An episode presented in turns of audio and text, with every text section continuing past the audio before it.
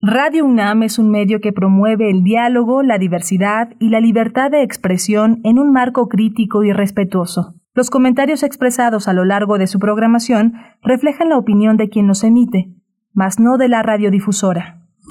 Radio UNAM presenta Primer Movimiento, El Mundo desde la Universidad. Buenos días, bienvenidos, bienvenidas a Primer Movimiento. Estamos transmitiendo desde Radio UNAM en el 96.1 de la frecuencia modulada, el 860 de AM, este jueves 17 de marzo de 2022. Sean bienvenidos a este espacio que se encuentra dirigido en la producción ejecutiva por Frida Saldívar. Está Arturo González esta mañana en los controles técnicos y allá en cabina también se encuentra Antonio Quijano, nuestro jefe de noticias, pues asistiendo en este intento de regreso que va escalonado y va con mucho cuidado. Se encuentra también Miguel Ángel Quemain del otro lado del micrófono, allá en cabina. Querido Miguel Ángel, ¿cómo estás? Hola, Berenice Camacho, ¿cómo estás? Buenos días para todos nuestros radioescuchas. Estamos eh, justamente eh, con, una, con un menú muy interesante. Vamos a tener una música que nos presentará Bruno Bartra, etnomusicólogo, sociólogo, periodista, DJ con más dos décadas de experiencia, autor del libro Fronteras Reconfiguradas, Balcanes Mexicanos, Hip Hop Chicano, jarocho estadounidense y las nuevas nociones de patria. Va a ser muy interesante las propuestas. Siempre las propuestas de Bruno Bartra rompen fronteras, eh, transitan a través de géneros y desestabilizan todo lo que pueda tener de estable las consideraciones más usuales sobre la música contemporánea.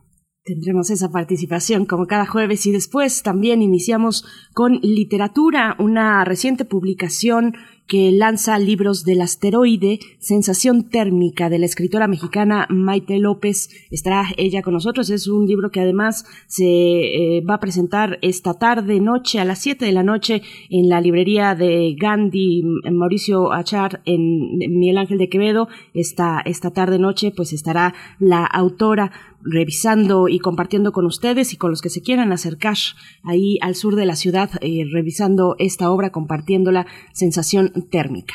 Vamos a tener también la presencia de Alfredo Ávila. Alfredo Ávila en todo es historia. Alfredo Ávila es investigador del Instituto de Investigaciones Históricas de la UNAM, un hombre que pone al día, que pone al día la historia, la lectura, la lectura del pasado en un presente permanente. Sueños, sueños de opio es la manera en que titula su entrega de esta mañana el doctor Alfredo Ávila y tendremos en nuestra nota nacional el homenaje a Vicente Rojo que realiza el Colegio Nacional.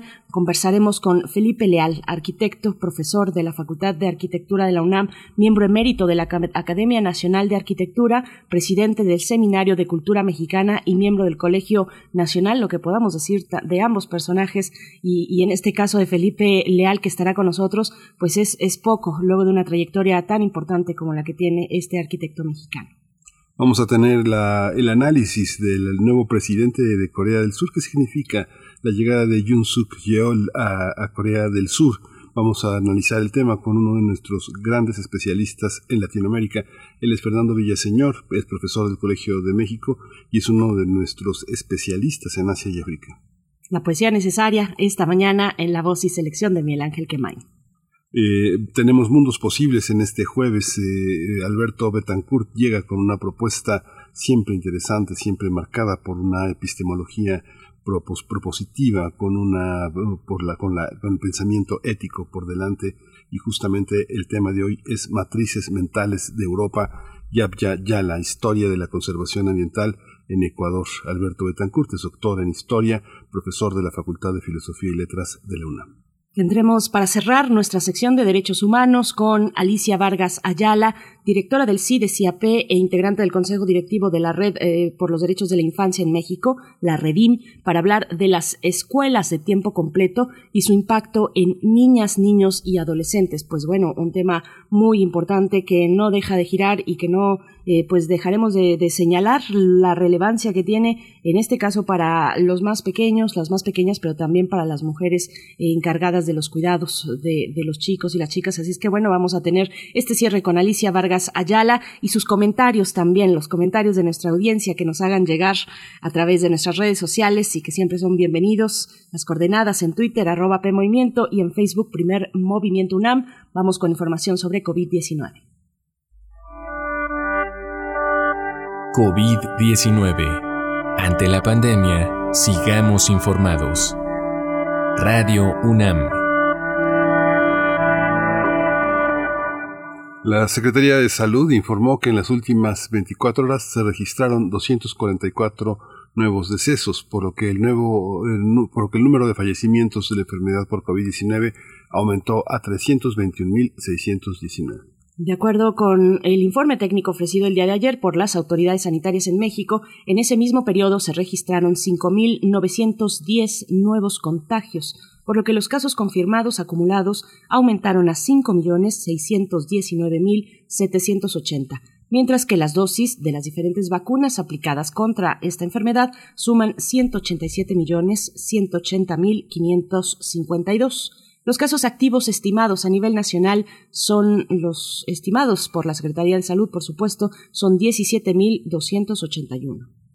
La Organización Mundial de la Salud dijo que el aumento mundial de los casos de COVID-19 podría ser solo la punta del iceberg, ya que algunos países también informan de un descenso en las tasas de detección. Tedros Adhanom, director general de la OMS, dijo que las nuevas infecciones aumentaron un 8% en todo el mundo la semana pasada en comparación con la anterior. Y bueno, continuó diciendo y alertó también diciendo que es de esperar que haya aumento, sobre todo en las zonas en las que se han levantado las medidas de prevención de la transmisión. Sin embargo, los niveles de mortalidad son inaceptablemente altos en muchos países. Aunque la Organización para la Cooperación y el Desarrollo Económicos estima que México crecerá un 2.3% en 2022, es difícil hacer predicciones sobre la economía, sobre todo si se toman en cuenta factores como la incertidumbre sobre el control de la pandemia de COVID-19, las variantes y la eficacia de las vacunas, así como el conflicto Rusia-Ucrania. Así coincidieron en señalar académicos del Instituto de Investigaciones Económicas de la UNAM durante la mesa redonda titulada El crecimiento económico de México 2021 y perspectivas para el 2022.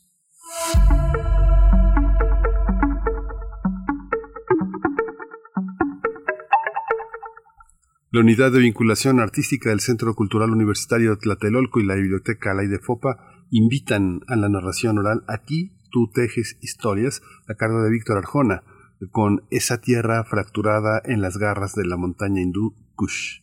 Este evento se llevará a cabo el próximo sábado 19 de marzo a la una de la tarde en el Centro Cultural Universitario Tlatelolco por supuesto en Ciudad de México, si tienen oportunidad, pues acérquense. La uva siempre, la uva del, del CCU Tlatelolco, siempre pues con propuestas eh, interesantes, siempre haciendo comunidad, comunidad en ese espacio cultural.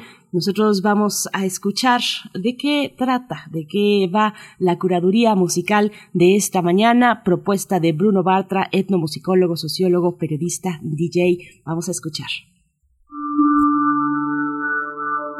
Curadores musicales de primer movimiento.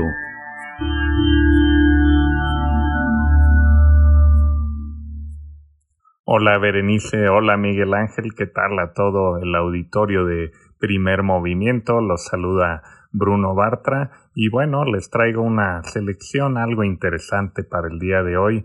Eh, vamos a iniciar con algo, algo de mambo, pero es un mambo que fue reversionado hace poco eh, hace unos seis años eh, la banda capitalina, los músicos de José, eh, pues se embarcó en un proyecto de, hacer un tributo a, a, Damaso Pérez Prado y bueno, sacaron un disco extraordinario llamado Dilo, homenaje a Pérez Prado y dentro de este álbum está una pieza llamada La Virgen de la Macarena, que es una pieza originalmente española, tiene, tiene una melodía un tanto ibérica, con esa vamos a abrir pero claro, el sello que le pusieron los músicos de José con los efectos de sintetizadores y demás, eh, como que enfatiza ese vínculo entre el sur de España y el mundo árabe. Eh, en fin, ese álbum llevó a los músicos de José por todo el mundo, estuvieron eh, poniendo a bailar a gente en Asia y bueno, el caso es que es una buena forma de iniciar la mañana moviendo los pies. Después nos iremos a, al centro de Europa, a Ámsterdam, eh, con lo nuevo de, de la Amsterdam Klezmer Band. hace, un, hace unas tres semanas lanzaron eh, una pieza llamada Pyredis, que, que bueno, mantiene el estilo Klezmer con elementos de música balcánica de, de esta banda que inició en las calles de Ámsterdam y de ahí saltó al estrellato de, de la world music.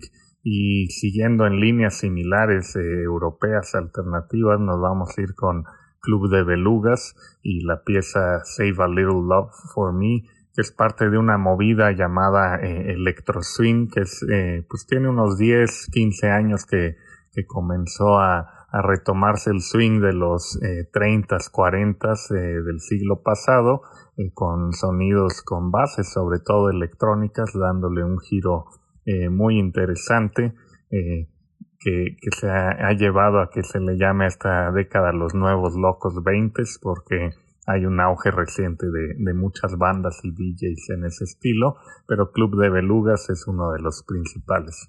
Y bueno, para continuar con, con fusiones extrañas, eh, vamos a escuchar también de Cucaña, una banda eh, de la región fronteriza de Francia con el norte de España, que, que retoma la música tradicional, incluso desde la Edad Media del, del Languedoc, dándole un sello moderno, eh, pero es, eh, es impresionante lo que logran. La pieza se llama Cotelón y trae, eh, trae ese sonido ancestral, pero un sabor totalmente moderno, a pesar de que está grabado básicamente de la manera en que, en que se interpretaba en su momento.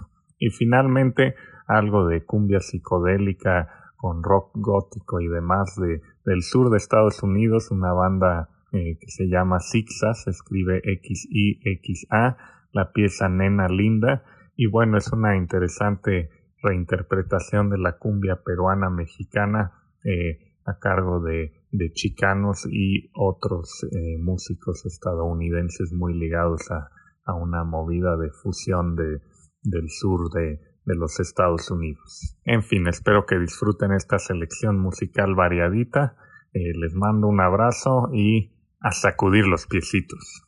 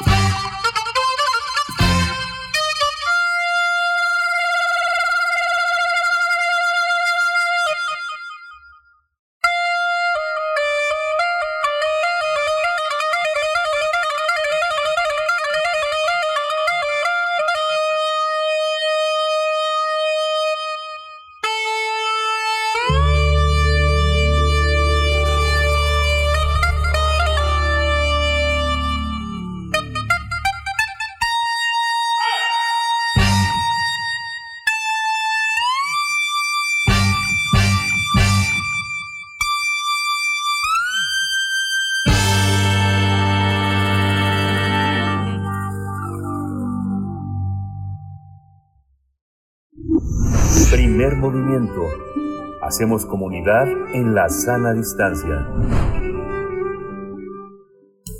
Toma nota y conoce nuestra recomendación literaria. La escritora mexicana Maite López, eh, residente en Nueva York, eh, permite una reflexión en su nueva novela Sensación térmica de cómo se destruye la autoestima de una mujer.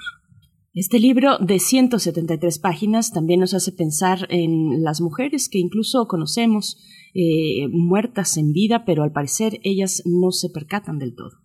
Sensación térmica es una novela sobre la amistad femenina, la violencia íntima, disfrazada de amor romántico, pero que a puerta cerrada revela una realidad distinta.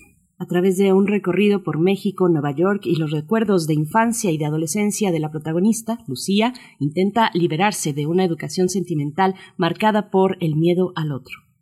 Lucía no sabe cómo ayudar a su amiga Juliana, que está en una relación abusiva con un prestigiado profesor en una universidad neoyorquina.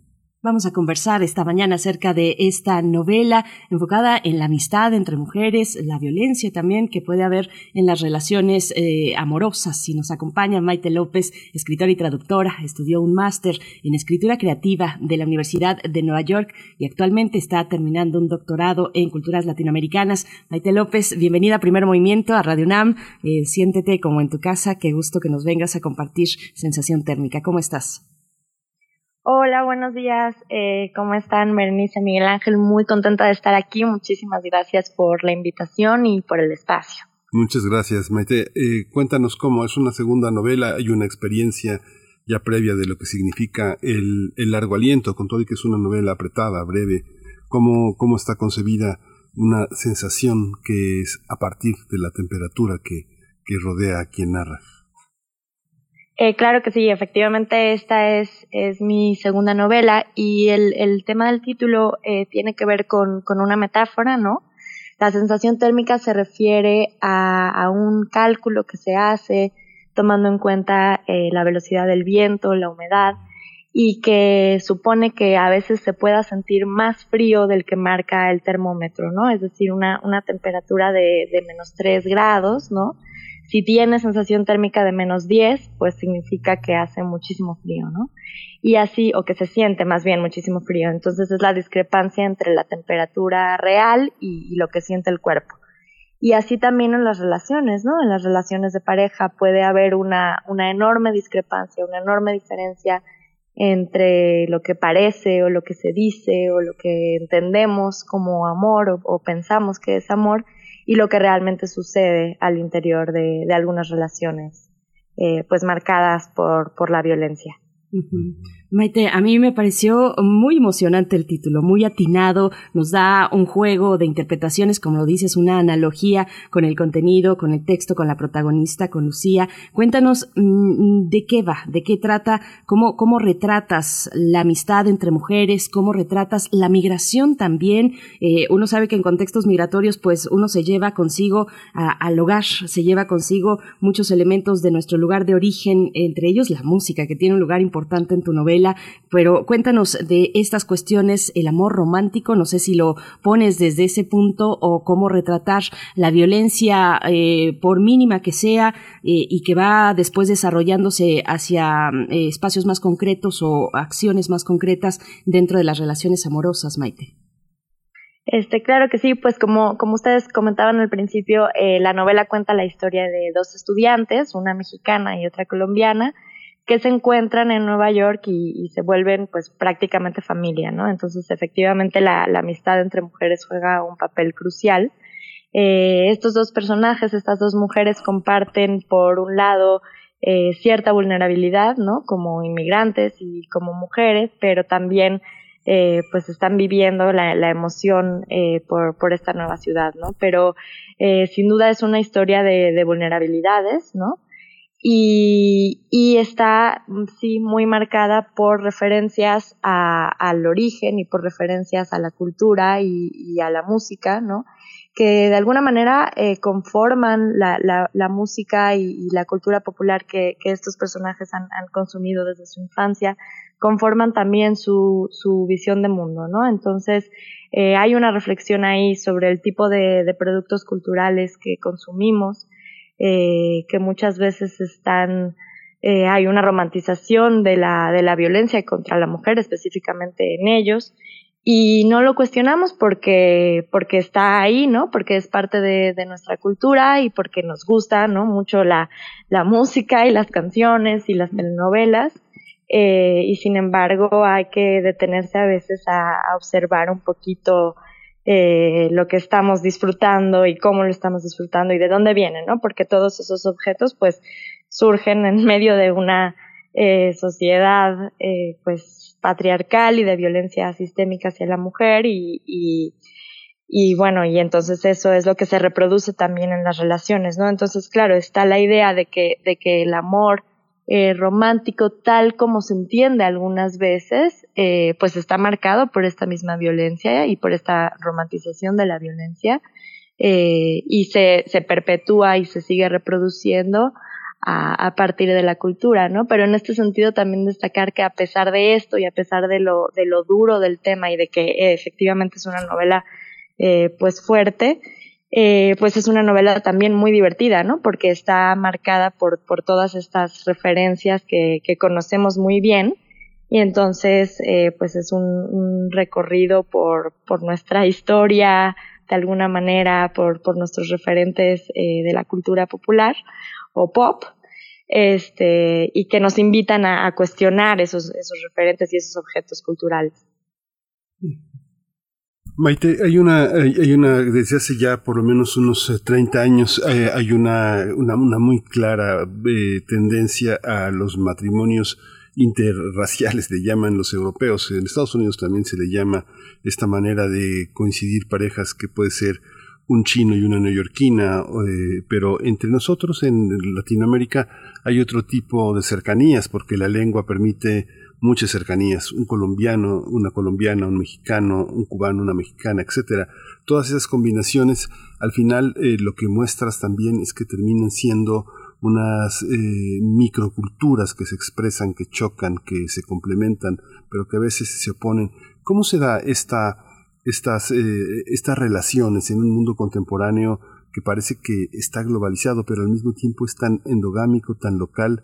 Cómo se dan las diferencias de clase, de gustos, de formación en la vida de una pareja. ¿Y tú crees que eso explique las eh, violencias o es algo que está por encima de nosotros, algo que se ha llamado el mundo patriarcal, neoliberal? ¿Cómo lo llamarías tú?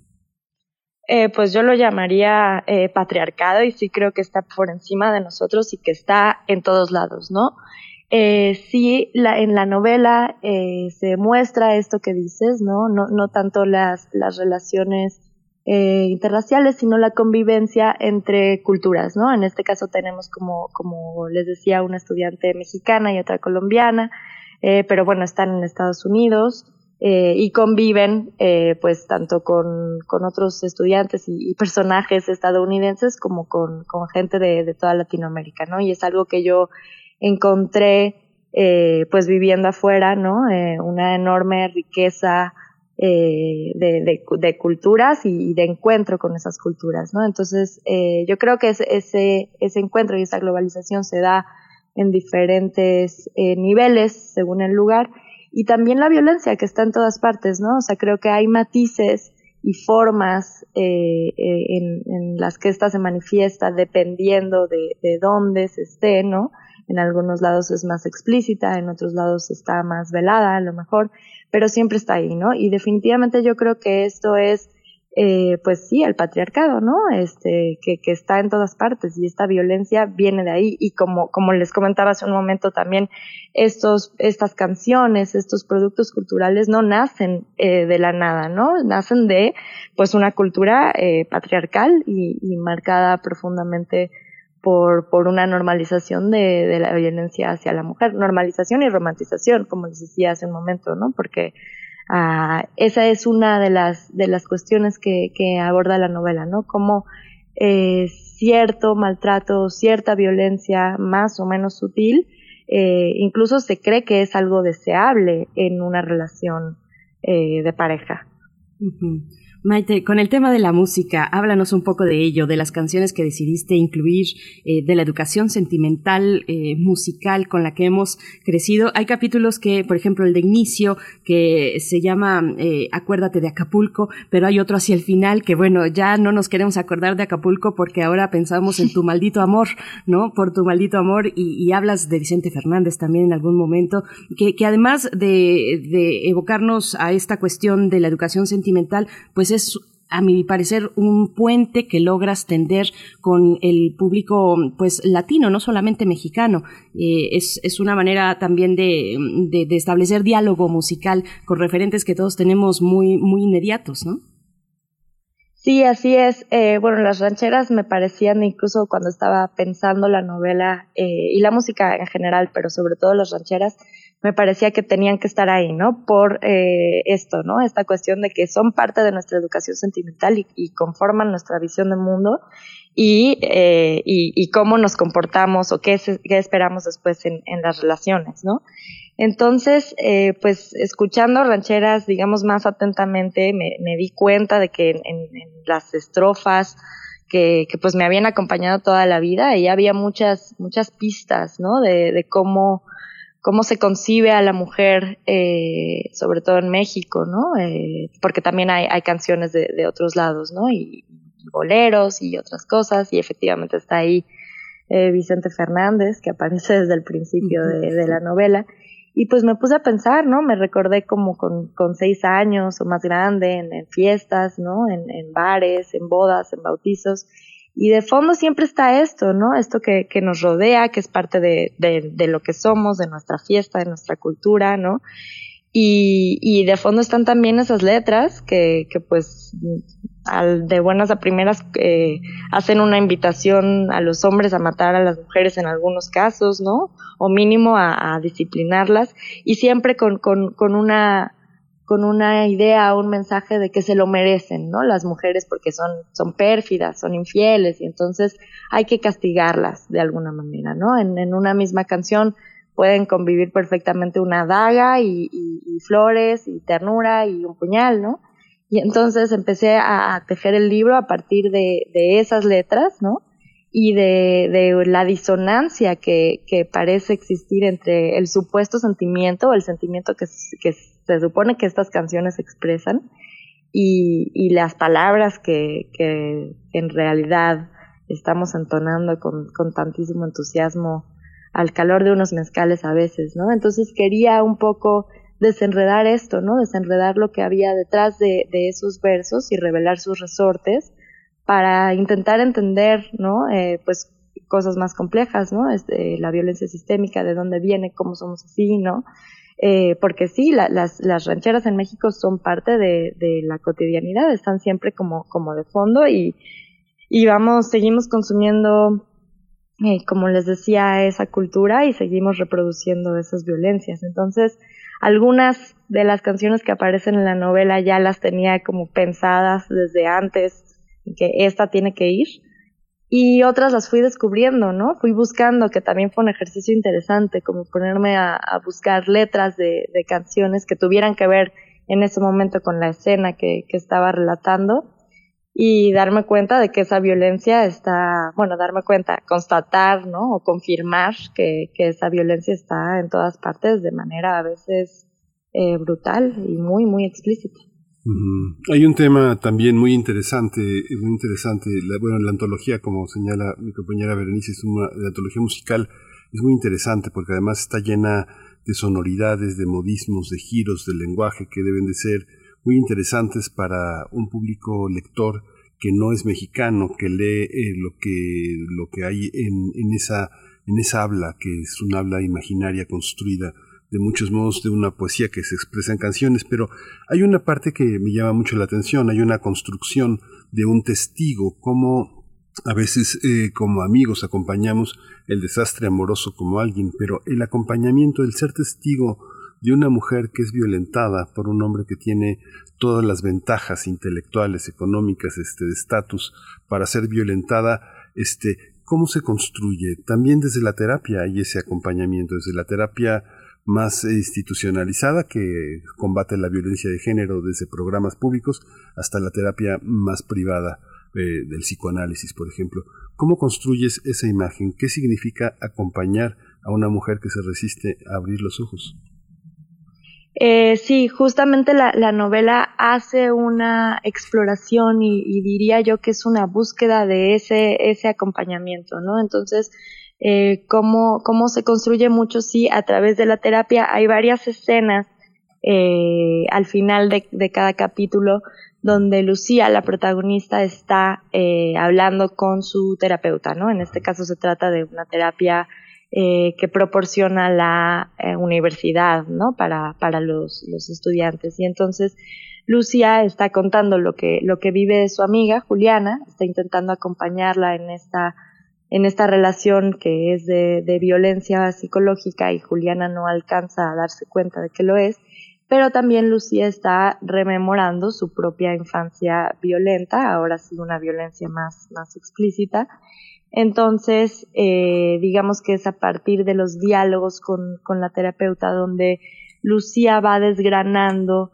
este paralelismo entre su pasado eh, en México, ¿no? Con, con, una violencia mucho más explosiva, y el presente en la ciudad de Nueva York con su amiga eh, Juliana, ¿no? Y, esta relación que ella mantiene con, con este profesor, que además efectivamente cuenta con todo el respaldo de la institución. Entonces es una figura muy, muy poderosa en, en todos sus sentidos, ¿no? Entonces, eh, la, la, novela es una exploración, como, como te decía, de ese acompañamiento, de ese intento por acompañar, ¿no? Porque eh, lo cierto es que a veces eh, tampoco tenemos los elementos para acompañar a una persona que está pasando por algo así. No sabemos, lo intentamos, hacemos lo mejor que podemos, pero es todo una búsqueda y es todo una exploración de cómo puedo hacer para ayudar a esta persona que está en esta situación de violencia psicológica y que tal vez no la percibe o que no quiere sentirse juzgada y revictimizada, porque eso es algo muy importante al momento de acompañar a una persona que está sufriendo eh, o sobreviviendo eh, violencia de género, ¿no? ¿Cómo, ¿Cómo hacemos para acompañarlos eh, sin revictimizarlos, sin juzgarlos, en este caso obviamente estoy hablando de mujeres, sin revictimizarlas, sin juzgarlas, ¿no? ¿Cuál es esa delgada línea que separa el acompañamiento de, del juicio o de la revictimización, ¿no? Y, en ese sentido la novela es, esa pregunta que tú me haces, ¿no? ¿Cómo hacemos? Eh, y la novela intenta explorarlo, eh, no sé si responderlo porque pues Lucía no tiene todas las respuestas, intenta buscarlas a partir de, la terapia y hace lo mejor que puede, em, muy consciente, eh, no tanto el personaje, sino, la novela misma, de que esa violencia em, que nos habita, que está en todas partes, está también en ella, está también en la protagonista. Entonces, ¿cómo hacer para acompañar a la otra? Eh, teniendo en cuenta que, esa violencia la habita también a ella y que hay ciertos impulsos al juicio o a la revictimización que están también en ella. Entonces, eh, se trata de, de, de, poner en palabras lo difícil que es acompañar a alguien que está pasando por esto eh, y hacerlo bien y, y, no dejarla sola, ¿no? Y, y, retomando lo que decías al principio, lo, los mexicanismos, el lenguaje, eh, como les decía, esta es una novela muy divertida, es una novela muy oral, eh, divertida a pesar de, del tema que trata, obviamente, ¿no? Digamos, la manera en la que está narrado eh, está muy cerca de la voz, de, de los coloquialismos, de, de, sí, de muchos mexicanismos que, que han, han llamado muchísimo la atención, por ejemplo, en España, donde salió la novela primero, pero que han sido muy, muy bien recibidos, ¿no? Porque creo que, que hacen la novela de algún modo más fácil de digerir, más entretenida, y, también la colocan muy, muy cerca del lector, ¿no? Eh, así es como hablamos, así es como sonamos, esta es la música que escuchamos, estas eran las telenovelas que veíamos o que vemos, ¿no? Entonces, todo eso está ahí también en esta exploración de cómo hacer para, para acompañar, para resistir eh, la violencia de género. Maite, sí, es, es, hay un gran mérito ahí en hacer divertida o con momentos graciosos una novela que aborda estos temas tan, tan duros. Eh, yo te pregunto, fíjate que no puedo dejar de pensar en cierto acercamiento entre tu circunstancia de migración en Nueva York, también estudiando en su momento, y Lucía, una mexicana que emigró a los Estados Unidos, también a Nueva York y que está en la universidad. ¿Hay algo de autobiográfico eh, en, sensación térmica? Y si no lo hay, eh, pues cuéntanos un poco también de la vivencia tuya como mexicana allá estudiando este máster de la Universidad de Nueva York, este máster de escritura creativa. Cuéntanos, cuéntanos acerca de esto, Maite. Este, claro que sí, pues no, no es una novela autobiográfica, es ficción, pero efectivamente hay muchísimas cosas de la protagonista que, que se parecen a mí, ¿no? Porque al final uno escribe o una escribe eh, desde lo que conoce, ¿no? Eh, o yo, yo escribo desde lo que conozco. Entonces, eh, pues a partir de estos elementos que, que resuenan conmigo y que tienen mucho que ver conmigo, fui construyendo una ficción, ¿no? Porque eh, ojalá, digamos, esto fuera eh, casi que una anécdota personal y no porque desearía que esto le, pasara a alguien, creo que esto no le debe pasar a nadie, pero eso de algún modo le quitaría como universalidad a la historia. Pero lo cierto es que a pesar de que haya elementos o referentes de, de lo real, es una historia demasiado universal, es una historia que hemos visto demasiadas veces en diferentes niveles y que, que todo, todas eh, creo que hemos sido en algún momento eh, un poco Juliana o un poco Lucía en mayor o menor medida y eso era lo que, lo que me interesaba eh, reflejar, ¿no? Entonces sí hay algo de mí ahí o hay mucho de mí, de mí ahí y de experiencias mías transformadas obviamente por, por la ficción, ¿no? entonces sí, ¿no? Estas, estas protagonistas pues están viviendo en Nueva York, ¿no? Yo me fui a Nueva York a estudiar y sigo estudiando allá. Entonces, claro, mucho de mi experiencia como estudiante, como, como migrante, está, está también ahí. Y como mujer, o sea, creo que, que más que hablar de, de una anécdota o una vivencia personal específica, sí habla de, de mis experiencias eh, como mujer en distintos lados, ¿no? Y de haber eh, presenciado eh, más o menos de cerca eh, este tipo de, violencias que, que, como les digo, están en todas partes y pasan todo el tiempo, ¿no? Con, con sus matices y sus diferencias según el país, pero, pero ahí están en, en todos lados, ¿no? Pues muchísimas gracias, Maite López. Mucha, mucha suerte con esta novela que se suma a una, a una gran cauda de, de, de revelaciones sobre el mundo interno de un conjunto de personajes con el que nos identificamos tanto, hoy se presenta a las 7 de la noche en Miguel Ángel de Quevedo, en la librería Gandhi. Mucha suerte, vale mucho la pena asistir, seguir esta, esta publicación de Libros del Asteroide. Mucha suerte. Gracias Maite por estar entre nosotros. Muchísimas gracias a ustedes por el espacio. Efectivamente invito a todo el que le interesó esta plática a que vayan hoy a la presentación en, en Miguel Ángel en la Gandhi de Miguel Ángel a las 7. Me dará mucho gusto verlos ahí, firmar libros y platicar con, con los que vayan. Y muchas gracias a ustedes nuevamente por, por el espacio y por, por leer la novela.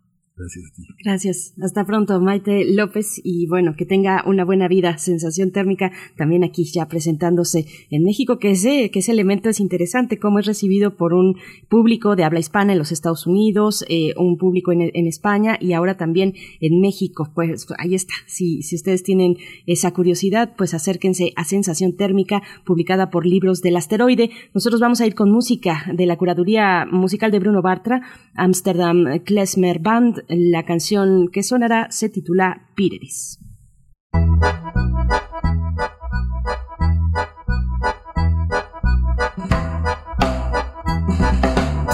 Na zijn goede werk, na een dag of zes, maakte de grote baas de eerste mens. Deze stof, waar die tegen blies. In mijn zakken in het vastgeschapen paradies. Moeder in het paradies. Trok ik er met en werd mijn Annelies. En je nam mijn hand, en zo liepen we. Hoofd van oftewel het paradies. Lichtjes dansten in je ogen rond. Ogen blauwe dan, de blauwste lucht. En je kwam in mijn hart gevlogen. Als een zwaluw in een zotte zomer afvlucht met de, met de koeien naar de stal. En de meters de, de populieren, waterhoenders aan de oever. Van de kreken was er zo geliefde paradies. Oh mijn lieve, kom toch dichter, ik wil bij jou en je hoort toch bij me. En de ploot die trekt zijn veuren. Door de kleihond van de nakker van ons paradies. En de beertjes staan de schone bie. En het graan dat komt mat op mijn knie. Waar je zaait, dat zaai je oogst niet. Zo staat geschreven in de wetten van het paradies.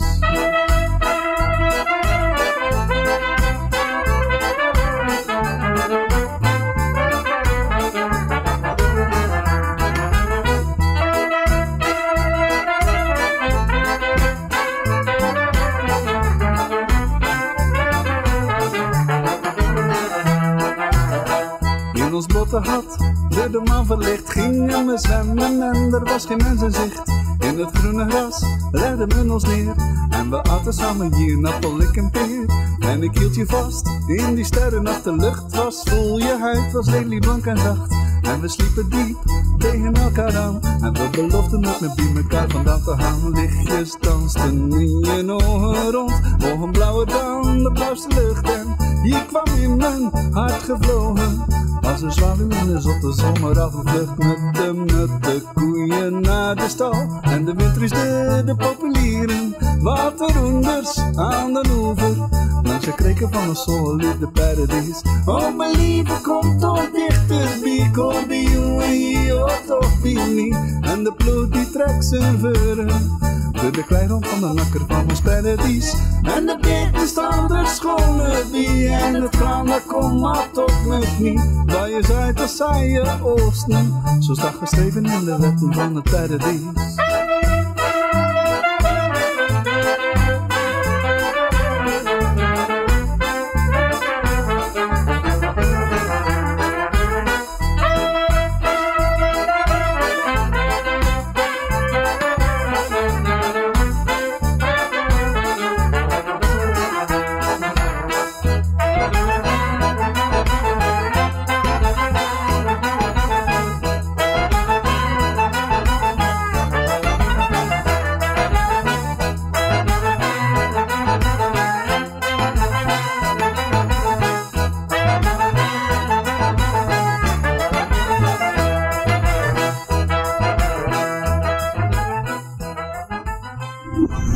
Primer movimiento.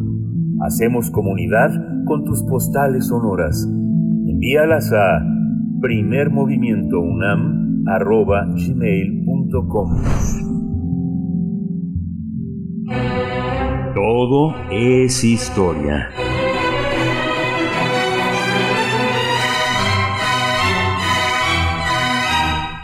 Sueños de opio es el título de la entrega de esta mañana del doctor Alfredo Ávila, investigador del Instituto de Investigaciones Históricas de la UNAM. ¿Cómo te encuentras, estimado Alfredo Ávila? Bienvenido a Primer Movimiento.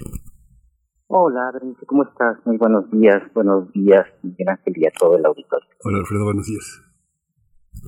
Adelante, Pues, eh, cuéntanos. mira, el, el tema, el tema de hoy surgió porque estoy leyendo un libro que, que, bueno, no, no voy a hablar de, de- este libro ahora, pero es un libro eh, sobre la familia Sattler, esta familia eh, propietaria de los laboratorios Purdue que comercializaron a finales de los 90 y durante los últimos 20 años eh, Oxycodone, esta, este opioide que eh, que pues que ha ocasionado en Estados Unidos sobre todo, pero en otras partes también, un- un- una verdadera epidemia de, de, de adicciones. Y, y me pareció, me pareció interesante el tema y, particularmente con lo que tiene que ver con México, pero no solo, no, solo con México, sino, sino eh, la, la historia del, del opio, la historia de la, de, de, de esta sustancia que se extrae de la, de la amapola, pues es, eh, es una historia muy, muy antigua. Eh, ya, sabe, ya sabemos que eh, los médicos, por llamarlos de alguna manera, eh, de, de, Sumeria, desde el siglo VII antes de Cristo, eh, eh, usaban el, el, la, savia, eh, la, la- el líquido que salía de las incisiones que se le hacen en el capullo de la, de la amapola para, eh, para tratar varias enfermedades. Se suponía que eh, eh, tomar esa, esa savia, ese, ese líquido que sale de la, de, de la amapola, del, del pequeño capullo de la amapola, pues eh, servía para eh, eh, eh, tener sensaciones de bienestar, tener sensaciones de, de euforia, eh, eh, facilitaba el, sueño. De hecho, para, para el caso de, de México y de otros países de, América Latina, a la amapola se le llamaba adormidera, todavía en algunos lugares se, puede, se le puede llamar así. Y pues se trató de una de, una planta, de, de, un, de una sustancia que pues, ya en, en los siglos tercero antes de Cristo, segundo antes de Cristo, en, Atenas, en Esparta, se usaba, se usaba con cierta frecuencia, particularmente para eh, las personas heridas, para los hombres que eran heridos en, en las guerras. Y, y, se sabía ya desde entonces también que eh, tenía un gran peligro, y el peligro era, por supuesto, la, la acción que, que generaba entre las personas que la, que la consumían. No obstante, pues se trató de, de una de, una sustancia que siguió siendo aplica, que se siguió aplicando, aunque en el caso de, de Europa, durante la Edad Media, perdemos registros, no, no se tienen registros de, de consumo de opio, para, y esto no es porque, no es porque pensemos que, que Europa consiguió librarse, eh, todavía en, como dije en la antigüedad clásica, tanto en Grecia como en Roma, se consumía, pero luego en la Edad Media parece que, que su consumo en Europa eh, se perdió. Y en buena medida eh, eh, se perdió no por no por temas de moral o por o por otras cosas sino simplemente por pobreza. Hay que recordar que la Europa medieval era una región una región pobre. En cambio en en la India el, la producción de amapola y el consumo de, eh, de opio siguió siendo más o menos importante. Con todo y que estaba muy controlado y era una sustancia que las autoridades de los distintos los distintos gobiernos desde Persia hasta la India, particularmente con lo que nosotros llamamos el imperio mogul, eh, pues tenían, tenían bien controlado para evitar que se eh, extendiera demasiado su, su uso y, y, que creara demasiadas adicciones. Ahora, algo interesante es que ya desde esa época, eh, y esto estoy hablando alrededor del siglo XII, siglo XIII, eh, se exportaba, se exportaba el opio particularmente hacia China. China no era un productor de opio eh, destacado. La producción de opio se hacía, como dije hace, hace un momento, en la India y en, en, Persia, más o menos lo que es Irán, toda esa región, y se exportaba, se exportaba hacia China. China siempre fue un ávido consumidor de, de opio, aunque por supuesto, y esto lo sabemos todos, las reglas comerciales chinas siempre fueron muy estrictas en cuanto a la cantidad de productos que podían entrar al imperio, no solamente de opio, sino de cualquier otro producto. Los chinos siempre trataron de mantener ese, ese control, pues hasta prácticamente el siglo XIX, cuando precisamente por el opio eh, tuvieron que abrir su comercio, eh, cuando los británicos se apropiaron de, eh, de la India, cuando la Compañía de las Indias Orientales, esta compañía británica que que, pues termina beneficiándose de la guerra de los siete años con grandes cantidades de, de, dominios, de, de, territorios dominados en, en, la India, pues monopolizó el, comercio del opio y lo introdujo eh, fuera de la ley a, al imperio chino. Pero un poco antes de eso, y aquí hay una, una primera relación con, con México, esto es algo que, que, encontró Sandra Kuhn en, en un trabajo que hizo hace algunos años sobre el comercio de México con Oriente, eh, algo muy interesante es que aunque el opio no llegó a, a Nueva España en la época en la época colonial, pero sí intervino en, eh, en parte de la relación comercial entre China y la Nueva España. Buena parte de la plata que llega, que, que, exportaba a España, y esto es algo que ya hemos comentado en otros, en otros programas, iba a parar a China. De hecho, eh, eh China era un árido consumidor de plata de plata americana y en el siglo XVIII concretamente no hispana, porque desde el siglo XVI todas las transacciones de comercio fuera del, con, con potencias fuera del imperio tenían que hacerse en plata, lo mismo que el pago de impuestos. Los impuestos del imperio chino se pagaban en plata y esto hizo que eh, pues la demanda de ese metal precioso fuera muy, muy elevada, sobre todo si consideramos que en el siglo, en el siglo eh, XVI pues una cuarta parte de la población era china, de la población del mundo, ¿no? Sabemos que siempre ha sido una región súper, súper poblada.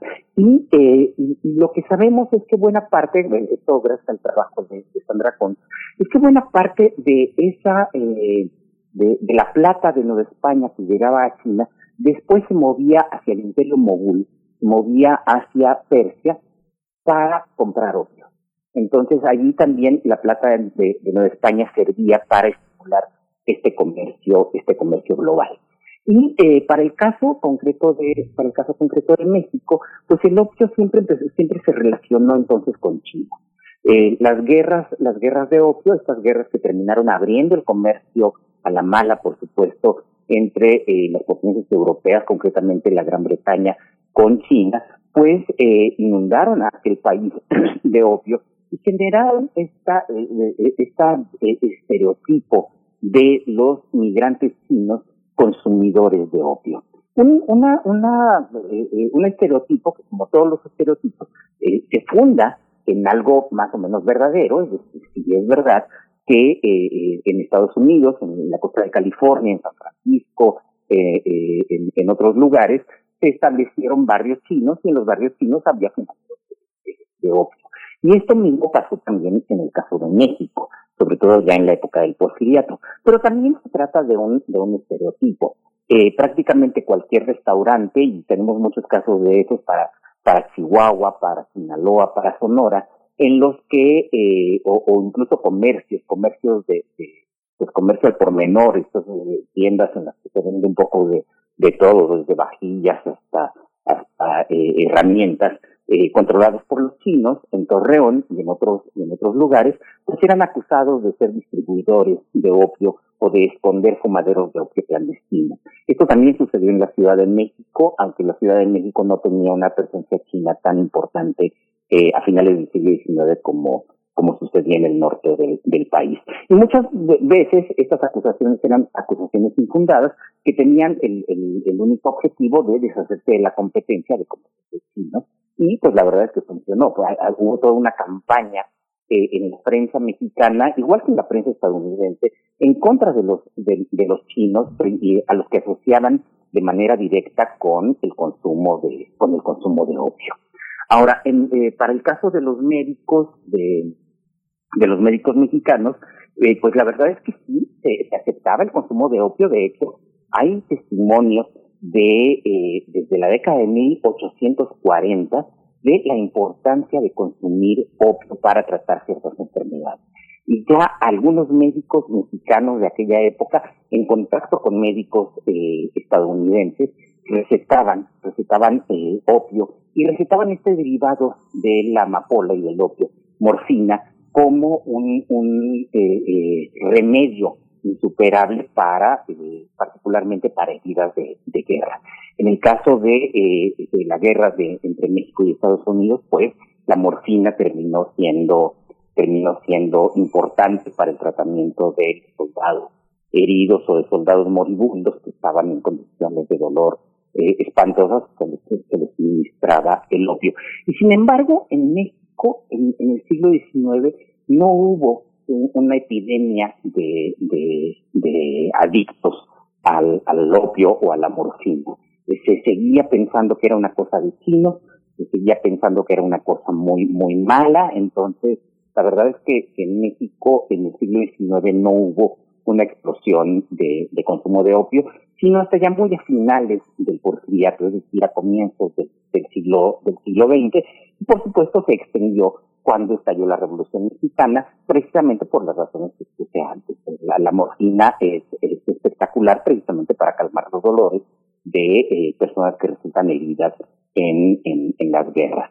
Y aquí sucede una cosa, una cosa interesante. El opio que eh, se consumía en México no era producido en México. La verdad es que las personas que tenían, que tenían plantas de, de amapolas eran, eran muy pocas y además la amapola, no sé, ustedes la, la, conocen, la amapola es una, una flor muy bonita, la verdad es que es, una flor linda, y muchas veces se cultivaba solo como, como ornato, sin, estar pensando en las cualidades eh, eh, adictivas o terapéuticas que pudiera, que pudiera tener. La verdad es que la mayor parte del opio que se consumía en México en el siglo XIX, a finales del XIX, y todavía hasta los años 20 y 30 del siglo XX, era opio que pasaba de Estados Unidos a México. Es decir, eh, eh, al contrario de lo que pasa ahora con las drogas ilegales basadas en, opio, como la heroína o, en opioides como, el fentanilo y todas estas cosas, eh, que van de México a Estados Unidos, en aquella época pasaba de Estados Unidos a México. Y pasaba de dos maneras, legalmente, porque el comercio de, opio, de opio y de opioides no estaba prohibido, eh, se empezó a prohibir hasta la década de 1920, eh, pasaba legalmente, pero también pasaba por contrabando. Y, eh, eh, y era un, un, comercio muy, muy lucrativo para grupos eh, productores, sobre todo de California, que exportaban hacia, hacia México. Y durante la Revolución Mexicana, pues ya se imaginarán ustedes la cantidad de, de, consumidores de opio que, empezó a haber por todo, por todo el país debido precisamente a la, a la guerra. Y bueno, este, todavía hay muchas más cosas que, que decir sobre, sobre el consumo del, del opio en México, en Estados Unidos, hasta llegar a la actual crisis, pero yo creo que sí vamos a tener que, dejarlo para la siguiente, para la siguiente intervención dentro de 15 días, porque, porque sí, es, es un tema que todavía da para mucho. Sí, da para mucho y está en las series de, televisión estadounidenses como parte del declive de la cultura. Hay fumaderos y hay mucho opio en el complot mongol de Rafael Bernal, esta gran novela, esta gran novela mexicana de finales de los 60, así que bueno, hay mucha mucha tela. Muchas gracias Alfredo Ávila por esta por toda esta historia tan fascinante y que conoces tan tan, de una manera tan puntual. Te, te, esperamos la siguiente parte de la historia y nos claro despedimos. Sí, sí, sí, me gustaría seguir con esto. Claro que sí, Alfredo, con muchísimo gusto. Seguimos con la Radio Universidad de Chihuahua. Nos despedimos eh, de esta mañana. Continuamos mañana de 6 a 7, de 7 a 8 en el horario de la Ciudad de México. Quédese con nosotros, quédese aquí en primer movimiento. Síguenos en redes sociales. Encuéntranos en Facebook como Primer Movimiento y en Twitter como arroba PMovimiento. Hagamos comunidad.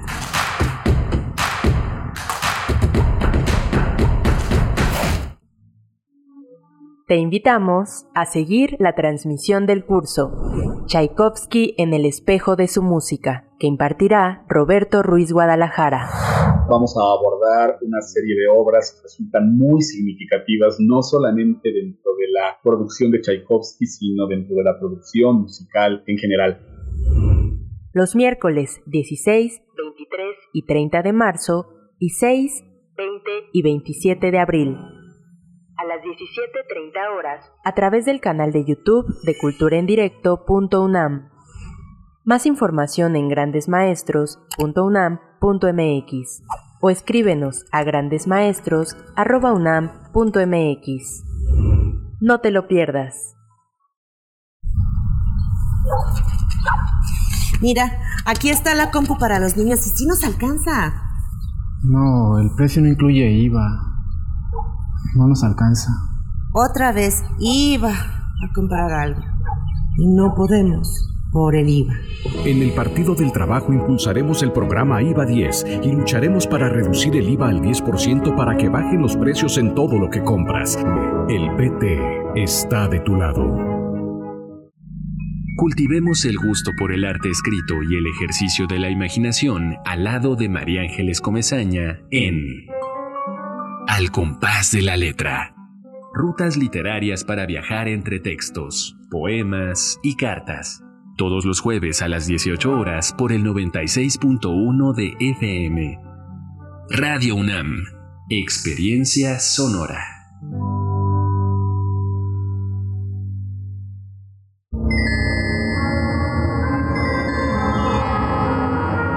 En un universo paralelo, también estamos juntos.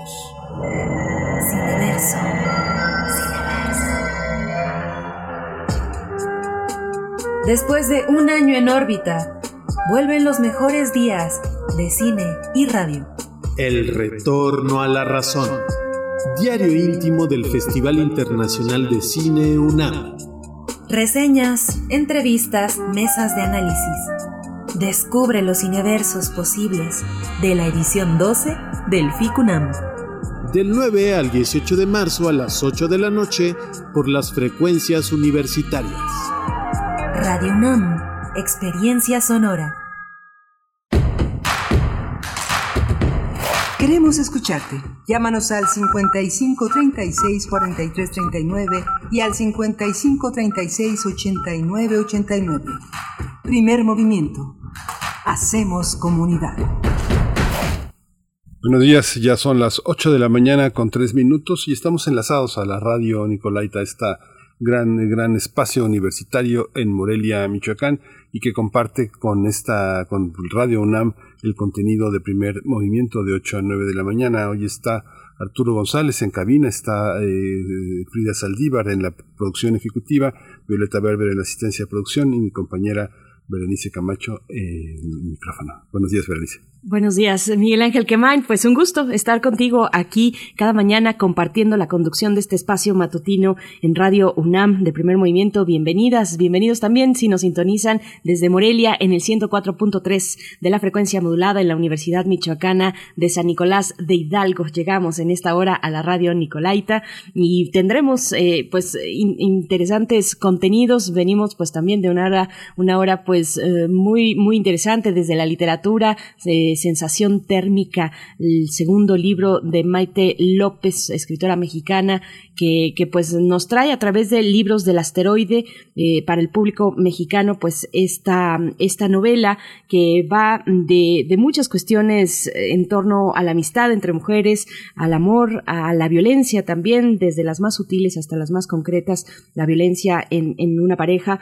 Y, pues también la música y por acá nos eh, comentaban que nos hacían justo Oscar Sumakigon nos decía, nos dice en Twitter, dice, esa canción de Mátalas de ese hombre borracho de Alejandro Fernández es horrible, es una canción que hizo un borracho para, para otros borrachos. Pues creo que así pasa con varias canciones, Oscar, eh, y nos comenta pues al respecto de esta educación sentimental que también se retrata a través de la música y de contenidos pues que hemos eh, de los que hemos tenido pues desde, desde muy pequeños en este país y también en la región latinoamericana a través de la televisión. En fin, eh, no se pierdan, si tienen oportunidad además y si están en Ciudad de México, la presentación de Sensación Térmica esta tarde, noche a las 7, a las 7 en la Gandhi de Miguel Ángel de Quevedo, eh, Mauricio Achar.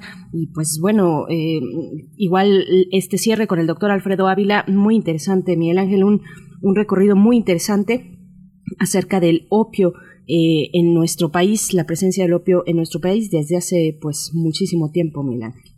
Sí, es una, una presencia que tiene que ver con la migración china y es una corriente subterránea que siempre ha estado como parte de, de un elemento cultural que circula con mucha discreción y que no ha tenido esta cuestión pandémica en la que México esté tan involucrado, tampoco epidémica en, en algunos sectores que podrían haber sido muy muy afectados por la por su consumo. Sin embargo, en Estados Unidos, francamente, el, libro que, que, alude Alfredo es, ha sido un, tema muy importante en los Estados Unidos. Justamente esta temporada, esas cuatro temporadas que hubo de esta serie Ozark, justamente ahí en Missouri, eh, la, la, la, gran, la gran presencia de este opiáceo del oxicodón que usan los agentes del FBI para poner adictos a sus a sus informantes para calmarles el dolor que causa esta, esta especie de, sedición contra los propios eh, cómplices, el dolor que les produce,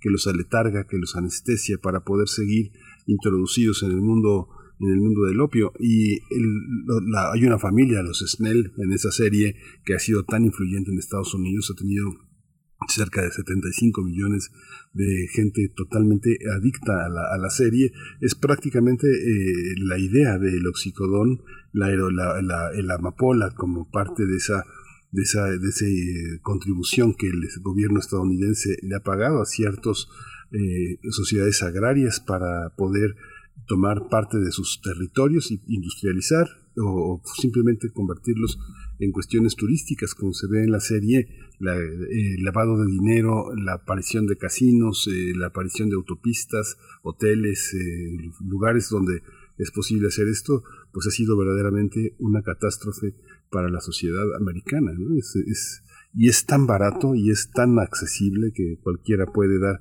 una pequeña cápsula de oxicodón para para calmar el dolor de vivir. ¿no? bueno, qué buena. yo también pensé en Ozark, cómo no, cómo no hacerlo. El retrato de una familia tradicional estadounidense, una familia blanca, originaria de Chicago, hasta cierto punto, pues bueno, con dinámicas muy eh, muy estables, estables eh, en, Chicago y, cómo eh, se va construyendo un relato muy distinto, muy crudo de esta familia que va poco a poco pues en el mundo del lavado de dinero del narco mexicano en ese caso pues, pues deteriorándose a, las peores formas que, podemos pensar.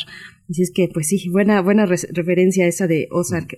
Miguel Ángel, cuéntenos si ustedes la han visto, pues si les ha gustado. También por acá en redes sociales nos dice David Castillo, mm, celebra y festeja la curaduría musical de Bruno Bartra en esta mañana. Pues sí, todos los jueves tendremos a Bruno Bartra eh, acompañándonos desde la música.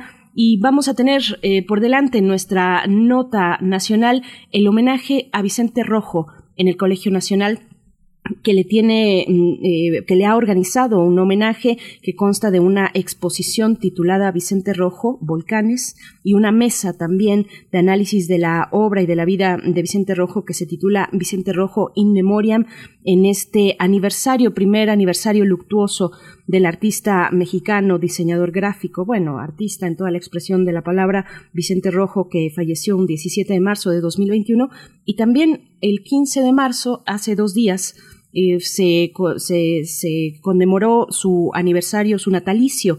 Él nació en Barcelona en 1932, un 15 de marzo, y, bueno, eh, estamos en ese cruce de fechas homenajeando y conmemorando el trabajo de Vicente Rojo. Estará eh, Felipe Leal, Felipe Leal, arquitecto, profesor de la Facultad de Arquitectura de la UNAM, miembro emérito de la Academia Nacional de Arquitectura y presidente del Seminario de Cultura Mexicana, miembro también del Colegio Nacional, eh, compartiendo con nosotros los detalles de este homenaje a Vicente Rojo, Miguel Ángel. Sí, es fascinante la exposición, es una exposición muy, muy bella, vale muchísimo la pena eh, acercarse y, verla, es, uno, es una de las grandes contribuciones eh, de Rojo en, la escultura, siempre fue, una, siempre fue un innovador en cada exposición que planeaba con tanta meticulosidad y con tanto, con tanto atino, bueno, hoy es la oportunidad de, de asomarse a esta gran institución que lo albergó y que, y que también lo proyectó en un sentido muy importante porque Rojo con todo y su importancia, con toda su presencia en medio, con todo y que muchos lo, este, lo señalaron como parte de la mafia, como decía Luis Fernando Piazza, de esta alianza entre Fernando Benítez, Carlos Monsiváis, José Emilio Pacheco, este, José Joaquín Blanco, que eh, se confabularon para darle un giro a la cultura mexicana. Rojo fue quien le puso este, forma a toda esta a toda esta visión de un nuevo periodismo mexicano, en el que formó parte también Elena Poniatowska, Juan García Ponce, mucha gente que estuvo en esta, bajo la batuta del diseño de rojo. Así que bueno, va a ser, va a ser una exposición importante para, para ver y para traer a la memoria a uno de los grandes diseñadores mexicanos.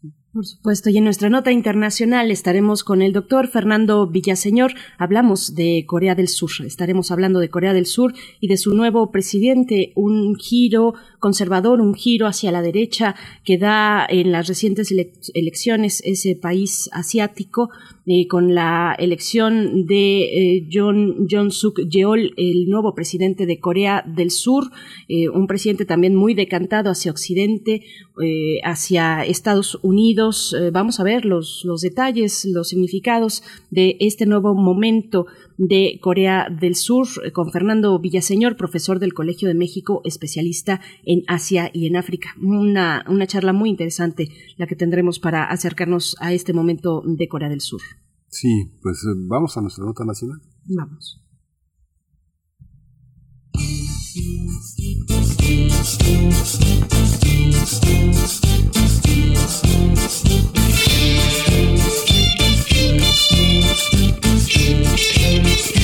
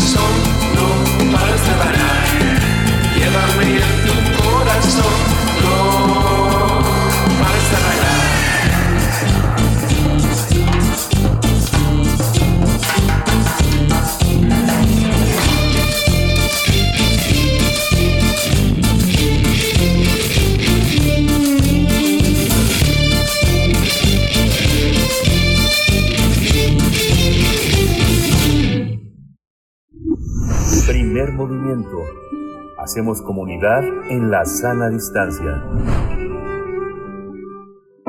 Nota del día. El 15 de marzo, el pintor, escultor español Vicente Rojo habría cumplido 90 años. Pero hace un año exactamente, el 17 de marzo, el artista falleció.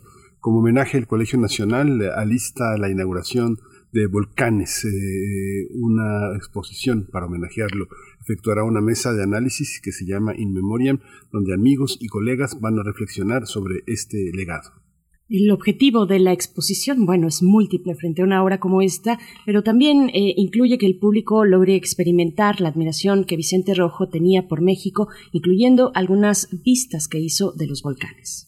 En total se reúnen 15 piezas de bronce, cerámica y hierro que elaboró Vicente Rojo entre 1998 y 2005. Estas obras están agrupadas en tres propuestas.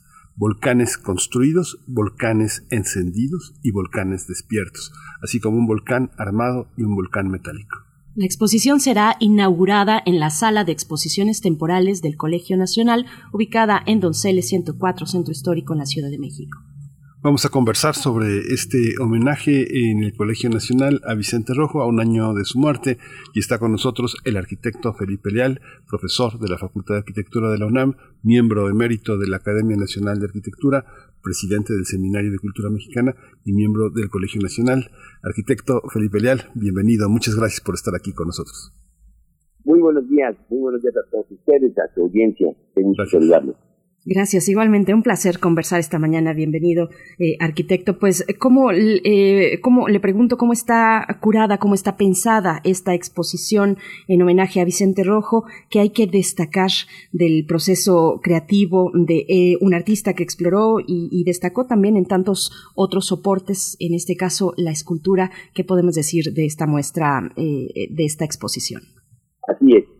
Sí, a lo largo de los últimos quizá 25 años, Vicente Rojo exploró mucho el tema de los volcanes, con una fascinación que tenía él, bueno, por, por el paisaje mexicano, al cual consideraba un país volcánico, en el sentido de la energía, de, relacionada con el dios vulcano, ¿no? Con el dios del fuego, que lo veía él en diferentes eh, partes de nuestro paisaje y de nuestra cultura, pero sobre todo en, también esa admiración que él gozaba por la forma triangular, eh, como buen análisis de la geometría, que la cual se trabajó muchísimo, como ustedes me podrán eh, constatar, esa, esa forma geométrica con una base tan sólida y que en la, en la inclinación de sus eh, costados, de sus eh, caras, eh, puede emanar pues una serie de chimeneas y una serie de fuerzas energéticas muy fuertes.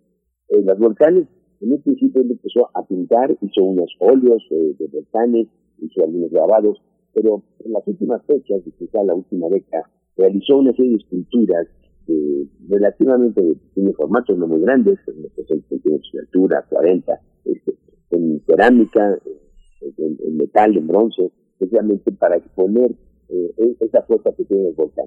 Esta exposición eh, conjuga 15 piezas, como ya se ha mencionado, de, de esculturas eh, pequeñas, donde expresa con texturas, con el colorido que él siempre impregnaba a su obra, y las texturas son muy matéricas, eh, expresando precisamente estos volcanes.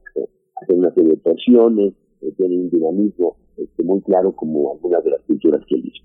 Entonces, en esta fascinación por los volcanes, él realizó series de grabados, series de óleos y de esculturas. Lo que se presenta ahora en el Colegio Nacional es justamente las piezas, estas piezas pequeñas, esculturas, que fueron donadas por él precisamente al Colegio Nacional y como complemento a la exposición en esta curaduría que se ha hecho es establecer también, podemos ver una línea del tiempo o diagrama de cómo el tema de los volcanes ha sido abordado por el arte mexicano, por diferentes artistas este, a lo largo del tiempo. O sea, no es únicamente Vicente Rojo, desde luego, ni es posible no mencionar al doctor Atu, que también es miembro del Colegio Nacional, y vulcanólogo y todo un apasionado de los volcanes. Pues, pues aparece una línea de tiempo de quienes. Y también eh, elaborar una serie de glosarios de los términos eh, que los geólogos y los geofísicos eh, han generado sobre los volcanes. Ahí Jaime Enrique Fugugauchi, que también es miembro del Colegio Nacional Geofísico, eh, nos da una serie de términos con los cuales se reconocen también a los volcanes o términos que se utilizan precisamente en, en la vulcanología. Entonces, con este ánimo eh, integrador del Colegio Nacional de poder manejar la ciencia, los conocimientos científicos, con el arte y también con la historia misma del arte mexicano relativo a este tema, es que se ha organizado esta, esta exposición. Eh, se abre hoy de nuevo este espacio expositivo después de la pandemia y que coincide con el homenaje que también le haremos eh, un grupo de, de, amigos y de especialistas en relación a, a, la vida y a la obra del sector.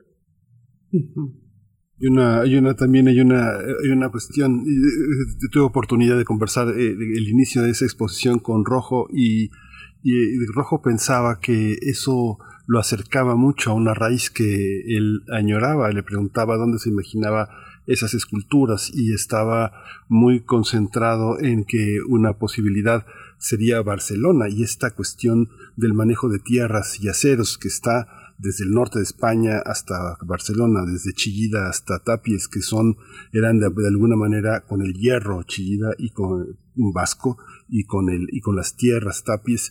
Esta, esta, estos volcanes mexicanos, usted consideraría pensando también en la cercanía que usted ha, ha, ha explorado en, en, con Cataluña, que eso también convierte a Rojo en, un, en una especie de híbrido entre catalán y mexicano. ¿Esos volcanes podrían estar en Cataluña?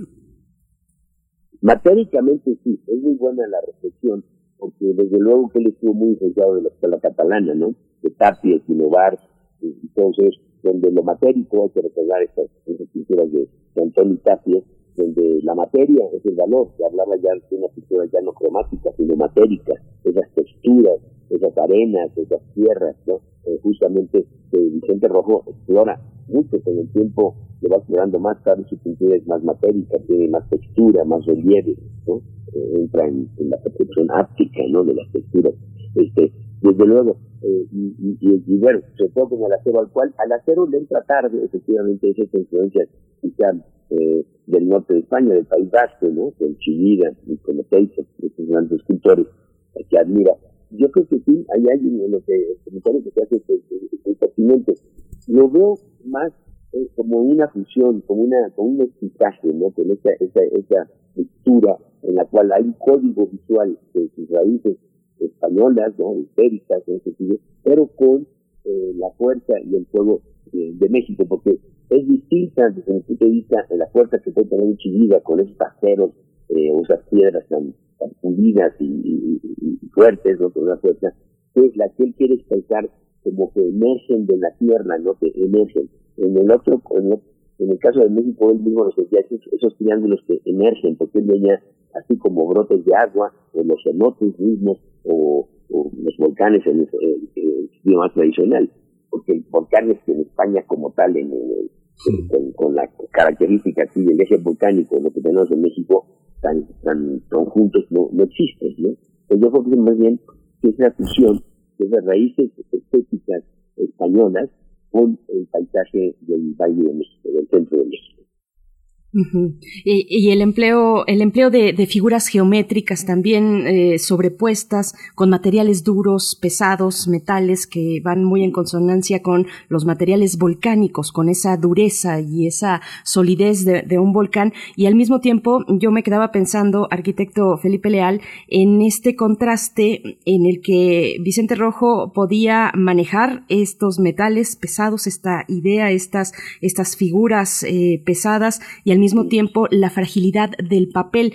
Eh, encontré por ahí y recuerdo que Cuauhtémoc Medina, cuando se curaba la exposición de Vicente Rojo en el MUAC, destacaba precisamente el punto de partida con el, con el papel en muchas ocasiones de su proceso creativo, con estas estructuras geométricas en, en papel y luego ya llevarlo hacia otros materiales. Un poco que nos pueda compartir también de esa capacidad de materiales, esa capacidad de expresar en distintas texturas y materiales eh, pues una obra eh, tan tan tan fuerte como la de Vicente Rojo. El, el, Vicente Rojo pasa y transita de la idea bidimensional del diseño. Hay que recordar que él empieza como diseñador gráfico, como ilustrador. Él es un gran diseñador gráfico, realiza eh, muchísimo trabajo a nivel gráfico. Eso también se pudo ver interpretado en la exposición del MUAC, ¿no? en la privatización. Eh, y él empieza, es, es bidimensional, y tiene esta retícula, se apoya en la retícula y va haciendo con mucho rigor geométrico, con el cuadrado y con el, con el triángulo sobre todo, entonces le va incorporando el círculo, o sea, las formas platónicas básicas son su elemento para, digamos, como un canon que él tenía de composición. Eh, lo va llevando después también a la, pintura, a la par que va siendo diseñador gráfico, cuando empieza, funciona también en la pintura, y en la, en la, en la pintura va dejando colores más sólidos, pero siempre se puede ver un trazo más regular. Lo vemos en la serie Negaciones, que son estas T, ¿no? Como una T, donde la T, como una letra T, se, se distingue con claridad. O México bajo, bajo la lluvia, con esta retícula este, de, de, de, triángulos descendientes, como si fueran gotas. Y ahí ya empieza a impresionar de la textura. Es, es un paso de lo bidimensional a lo bidimensional, le va agregando el este, de los colores sólidos que aplicaba en el diseño gráfico en algunas de sus pinturas iniciales, le va agregando textura y ciertos accidentes. Y después va culminando ya en las, entonces decía en las últimas décadas, cuando él ya pasa a la tercera dimensión, entonces le interesa la escultura, pero le interesa la escultura ya en estas pequeñas, como, como las que muestro, con, con textura, las, las, las, las va incorporando, pues, toda esta fuerza, que tiene que ver justamente con, con una explosión, o sea, cuando el volcán está en erupción, pues está aventando piedras de, de lava, en ese momento está en estado sólido. Entonces, la fuerza y el fuego que va teniendo eso, pues, al caer, se va desmoronando, va haciendo, o, la lava, o con una, una, serie de partículas, este, otra, eh, otro estado de la materia. Eso, por eso es muy matérico, no solo por el color, sino la textura que va agregando. Él sí transita, en síntesis, de lo bidimensional eh, de, del color cromático este, sólido a la tercera dimensión con un colorido y con unas texturas con lo matérico y con una serie de, digamos, de, texturas y de, y de pátinas de pátinas en los, colores. Ya no son los colores necesariamente sólidos, son como manchas de estas transparencias que le vas regalando. Y, y, y, otra cosa que es muy curiosa es que siempre está trabajando en serie, o sea, no trabaja una obra en lo particular, ustedes verán que siempre vamos a ver series en él, está de volcanes en uno, pero dentro de volcanes también tiene diferentes tipos de, volcanes, a unos nos llama precisamente los volcanes construidos, a otros los desiertos, por ejemplo despertó el volcán, otro entendido, este, eh, o volcán metálico, en esas series dentro de volcanes también tiene subseries, pero como las que ya comenté, las de negaciones, la de bajo la lluvia, siempre trabajaba a la par, porque tuve el, el, el, el, gusto de hacer ese estudio, y en los muros tenía de una forma regular, todas las obras también eran, eran de formato cuadrado, pues eran de 1,50 por 1,50, eh, 2 por 2, de 1,10 por 1,10, y las disponía eh, 6, 7 obras por muro, eh, y ahí iba pasando de una a otra, y preparaba ya eh, una argamasa con cierto color, la podía aplicar en este y se brincaba iba al tercero. Una especie como de este, eh, ajedrez, de simultáneas de ajedrez. Entonces tenía siempre el pensamiento este, de lo global, de grupo. No, no hay una pintura casi individual. Quizá en, sus primeros, en sus primeras eh, épocas, ¿no? Pero al final siempre pensaba en un tema y sobre ese tema lo iba desarrollando eh, en una multiserie.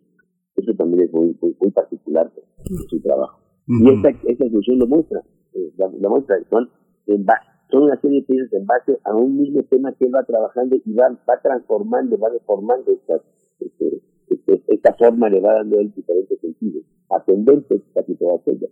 Es un triángulo en muchas ocasiones eh, isósceles, ¿no? Este, que tiene una verticalidad más marcada. Uh -huh.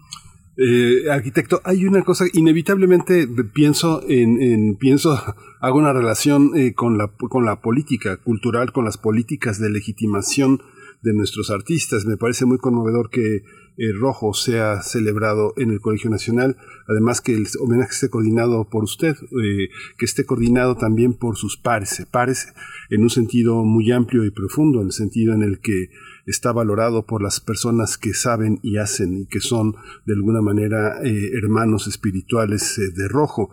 Es curioso que pasa también con otros artistas mexicanos nuestros que están y que formaron parte de la ruptura de un momento distinto del Estado mexicano, como pasa con Juan Soriano, como pasó con Tamayo, como ha pasado con Felgueres. ¿Cómo, como eh, no me imagino en este contexto, con todo y que es muy loable, digno de aplauso, importante el proyecto Chapultepec, no me imagino las esculturas de Rojo o de Soriano en el proyecto Chapultepec.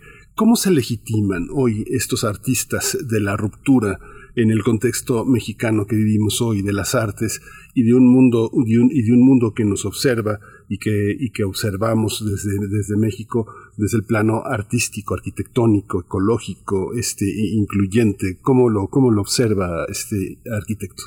Yo creo que legitima como una, una, una generación extraordinaria que tuvo el valor de incorporar eh, a, a, nuevos conceptos nuevas visiones de enfoque sobre lo que las artes visuales podrían ser y no quedar encasillada ya nada más, independientemente del valor, en un discurso, este, en un independientemente de su cualidad técnica, en un discurso ideológico político, sino donde la, la, el arte, en este caso la arquitectura, se abre a una serie de experiencias más sensoriales, ¿no? más de los sentidos, más, más abiertas a la experiencia humana. Y, y lo que logran ellos, y ahí hay un pionero fundamental, el primero que empieza a romper con eso, Tamayo. El Tamayo fue una fuente de inspiración para, para Vicente Rojo muy fuerte. Hay que ver simplemente el, el, color, la textura, de lo que, hemos venido hablando. Donde, donde se quiere expresar otras formas de la cultura. El tamaño, claro que está la cultura mexicana de una forma muy fuerte, la está de otra forma el Diego Rivera. El tamaño lo expresa ya con, con acorde a sus tiempos, con un concepto ya de la abstracción, cuando el siglo XX pues, está sobre todo imbuido por la abstracción, por una complejidad del pensamiento, no podemos llegar ya a todas las experiencias de las experiencias ya de, de, del inconsciente, del psicoanálisis, del, del, conocimiento que viene acumulando el siglo XX y que se ve plasmado en esas obras. Entonces, la abstracción gana este, muchísimo con este grupo y nos, nos, incorpora en un arte mucho más universal sin perder la localidad, porque podemos decir que se parecía mucho a, escuelas, a las escuelas extranjeras. No, porque yo creo que eh, hay que creer en, en- este mestizaje, ¿no? Que tanto ha enriquecido. Lo comentábamos ahora, la influencia de la memoria que tenía eh, Vicente Rojo de las artes visuales y las experiencias estéticas ibéricas. Claro que está en él, y vio a Chillida, y vio a Ortega, y vio a la escuela eh, catalana de, Bar y de Tapios y todos ellos. Pero lo que hace la, lo que hace la ruptura ejemplo, es abrir una dimensión, una perspectiva hacia otra expresión del arte que esté menos ideologizada, que tenga que ver más con lo sensorial, con los sentidos, con la cultura visual, con la estética, con la cual pues, también se identifican este, muchísimos pensadores, como Fabio Paz escribiría muchísimo precisamente sobre Tamayo, sobre todos ellos, ¿no? Porque queda también fascinado por esa presencia es mucho más universal. Un, arte que puede tener una lectura más abstracta y que se podría acercar también hasta expresiones este, eh, locales como algunas africanas. Entonces, es muy eh, relativo. Yo creo que se rompe con ese nacionalismo, pero sin, se rompe con ese nacionalismo como discurso, que no deja de ser nacional porque uno le va, uno le va encontrando toda una serie de sentidos. Y surgen grandes artistas, ¿no? Yo creo que, que, bueno, como escultor como pintor, pues el propio Manuel Belgueres, ¿no? Que un extraordinario eh, pintor, pero yo lo considero mejor escritor, un gran escritor, él- él sí tenía un pensamiento tridimensional muy, muy, arraigado. Pero Fernando García Ponce, eh, todos ellos hacen Lidia Carrillo, que tenían, expresan eh, una materialidad y una serie de formas que sí tienen que ver quizá con esas tensiones que, que la sociedad mexicana puede pero de una forma universal. Entonces, eso yo creo que hay una revaloración de esta, de esta, de esta generación. Y con Vicente Rojo lamentablemente se termina, ya casi todos se fueron yendo, ¿no? Quedan algunos que después integraron de alguna forma, como Arnaldo, Arnaldo Cohen tuvo alguna de esas piezas, ya el más joven de ellos, eh, Brian Nissen eh, también, pero la, la fuerza de sobre todo de Telgueres, este, y, y Rojo sí eh, son como los lideran, ¿no? Este, o- bueno, hacia Ponce, Liga Carrillo, que más, ¿no? Los que van liderando este, este movimiento de ruptura que me parece pues, muy digno de, de poner en escena, sobre todo en estos momentos.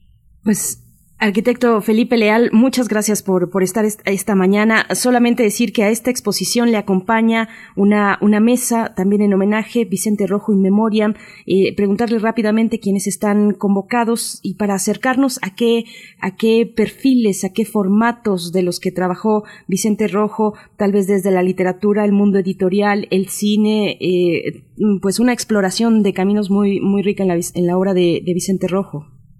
Bueno, la- Vicente Rojo era un hombre multifacético de una gran versatilidad y si algo cultivó también fue la amistad y la cercanía con, los- con sus pares y con la generación que lo, que lo rodeaba, no únicamente en la pintura, sino en las letras, sino en el pensamiento, sino en la arquitectura. Era un hombre que tenía una gran capacidad de relacionarse.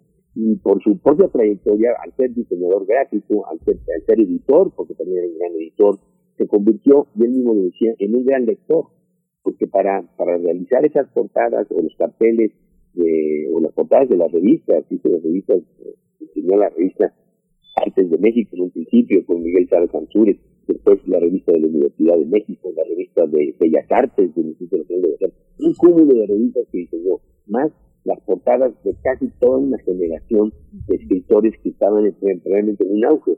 Entonces él tenía que leer, comenta que leía, se volvió lector un poco por por su profesionalismo, leía el libro, el artículo, el contenido de la revista para poder hacer y elegir ¿no? precisamente la, la imagen. Entonces era un gran lector, este, era editor, era diseñador gráfico, era pintor, era escritor, y, generó un grupo de amistades con las cuales él las cultivó. Él siempre estuvo rodeado de gente, bueno, Fernando Benítez, Carlos Monsiváis, eh, García Perret, este, Monterroso, en fin, todo este tipo de personas con las cuales sí tenía hasta una comida este, semanal donde se, re- se reunían un poco para platicar de lo que estaba sucediendo en el medio cultural o en la actividad personal. Esto lo va llevando él con el tiempo con otras generaciones. Unos van falleciendo, como supimos, él tuvo la fortuna de vivir un poco más que de ellos, y se fue renovando y creando otras amistades, como varios de los que estarán, estaremos hoy en la tarde, y además de especialistas. Entonces, ¿quién hablará? Por ejemplo, Arnoldo Kraus, que fue su médico, que fue la persona que lo acompañó hasta los últimos momentos de su vida, y también hizo algunas ediciones en conjunto sobre temas en particular. estará Rafael Barajas, el eh, como parte del periodismo, porque hay que recordar que también diseñó los, los tabloides del 1 más 1 de la jornada, y con toda esa investigación sobre las gráficas históricas de México tenía relación también con Rafael Barajas, con el Después, miembros del Colegio Nacional que le estimaron mucho y que, además, eh, por otras razones también cultivaron amistad, como Juan Villoro, con quien coordinó justamente este, este homenaje, eh, Vicente Quirarte, que admiraba precisamente su trabajo de, como dibujante, porque él tiene una colección de dibujos de, de, literatos, eh, Christopher Domínguez, eh, por, su participación en la revista Vuelta y en otras que diseñó el propio este, Vicente Rojo. Nos acompaña Azul Morri, una gran diseñadora, que se formó con Vicente Rojo en el 30 Madero y a la cual ella misma dice que le debe su carrera, que Vicente fue su gran maestro, ¿no? que la indujo especialmente a todo el camino del diseño gráfico y editorial. Pilar García, que es una curadora, eh, que curó precisamente de las últimas exposiciones de Rojo, una relación en las curadurías, en seleccionar la obra para las exposiciones. Este, Jaime Moreno Villarreal, otro también amigo de Vicente Rojo, un, conocedor del arte de él, muy profundo, muy analítico, muy fino, este, y un servidor, ¿no? que tuve también eh, con él, eh, realicé su estudio eh, de pintura y tuve una relación con él de, relación de amistad y de, trabajo. Este, entonces todos hablaremos de diferentes puntos ¿no? en esa, esa flexibilidad del carácter de Vicente Rojo. Entonces habrá seguramente anécdotas, comentarios muy analíticos, precisos sobre los aportes que él hizo precisamente a la, a la cultura, porque rebasó las fronteras de las artes visuales, sino a la cultura en general con con una idea, porque todo lo que tiene en Venta Madero para la cultura, para Bellas Artes, eh, para la Secretaría de Educación, eh, para la universidad, eh, para las colecciones de arte, de libros, y generó un código visual, y junto un código visual de una época de la cultura en México y de la relación entre, entre los que la hacían. Pues... yo creo que desde ese punto de vista será como humanamente muy grata y muy satisfactoria revalorar el trabajo tan, tan inmenso que hizo Vicente Rojo. Pues ahí lo seguiremos, ahí lo seguiremos, este arquitecto Felipe Leal. Muchas gracias por esta conversación tan deliciosa y bueno, el homenaje pues será un, un, un, parámetro nuevo también para valorar la vida de Vicente Rojo, su creación y desde en este momento, en este momento de México, muy importante colocar la obra de Rojo en un escenario tan trascendente. Muchas gracias. No, pues al contrario, ¿eh? qué placer conversar con ustedes y compartirlo con la audiencia. Igualmente, arquitecto Felipe Leal. Bueno, la cita este el día de hoy, jueves 17 de marzo, la exposición se inaugura a las 5 de la tarde, la mesa de eh, en memoria de Vicente Rojo a las 6 de la tarde en el Colegio Nacional eh, Donceles 104 Centro Histórico Ciudad de México. Nosotros vamos a ir con la participación de nuestra querida colega Verónica Ortiz desde el Fondo de Cultura Económica y las recomendaciones literarias.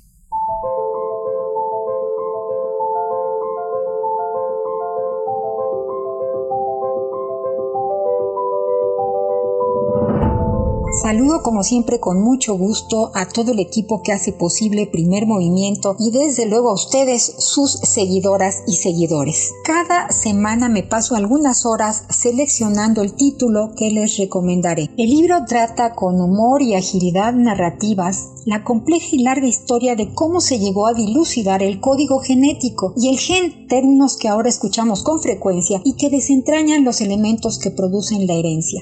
De sorpresa en sorpresa, el doctor Hernández nos cuenta las dificultades y competencia entre las mentes más lúcidas por descubrir el origen de la vida y el lenguaje en el cual está plasmada la información para formar a cada ser vivo y sus diferencias un alfabeto de solo cuatro letras, por sus siglas en inglés, que no obstante da origen a la descomunal pluralidad de formas de vida que hay en la Tierra. Fue en 1944 que los especialistas MacLeod y Masklin McCarthy, en una interpretación radical y atrevida, pero correcta, hablaron del principio transformante, detallando que los elementos de los genes están hechos de ADN, que porta la información genética y no las proteínas. Aunque estoy muy lejos de ser bióloga o científica, soy una lectora que busca para compartir libros como El acertijo de la vida que provocan tu inteligencia y la necesidad de saber más sobre la historia de la ciencia y cómo, en este caso, a 60 años de haber iniciado las investigaciones para dar con el código genético y las derivaciones fascinantes que a partir de este descubrimiento fundamental enfrentan los nuevos científicos. El libro nos abre la puerta para desentrañar este rompecabezas mágico sobre el surgimiento de la vida. Publicado por el CONACYT y el Fondo de Cultura Económica en su colección La Ciencia para Todos, número 254 de Biología, les invito a descubrir de la mano del doctor en ciencia Greco Hernández el abecedario genético que nos determina.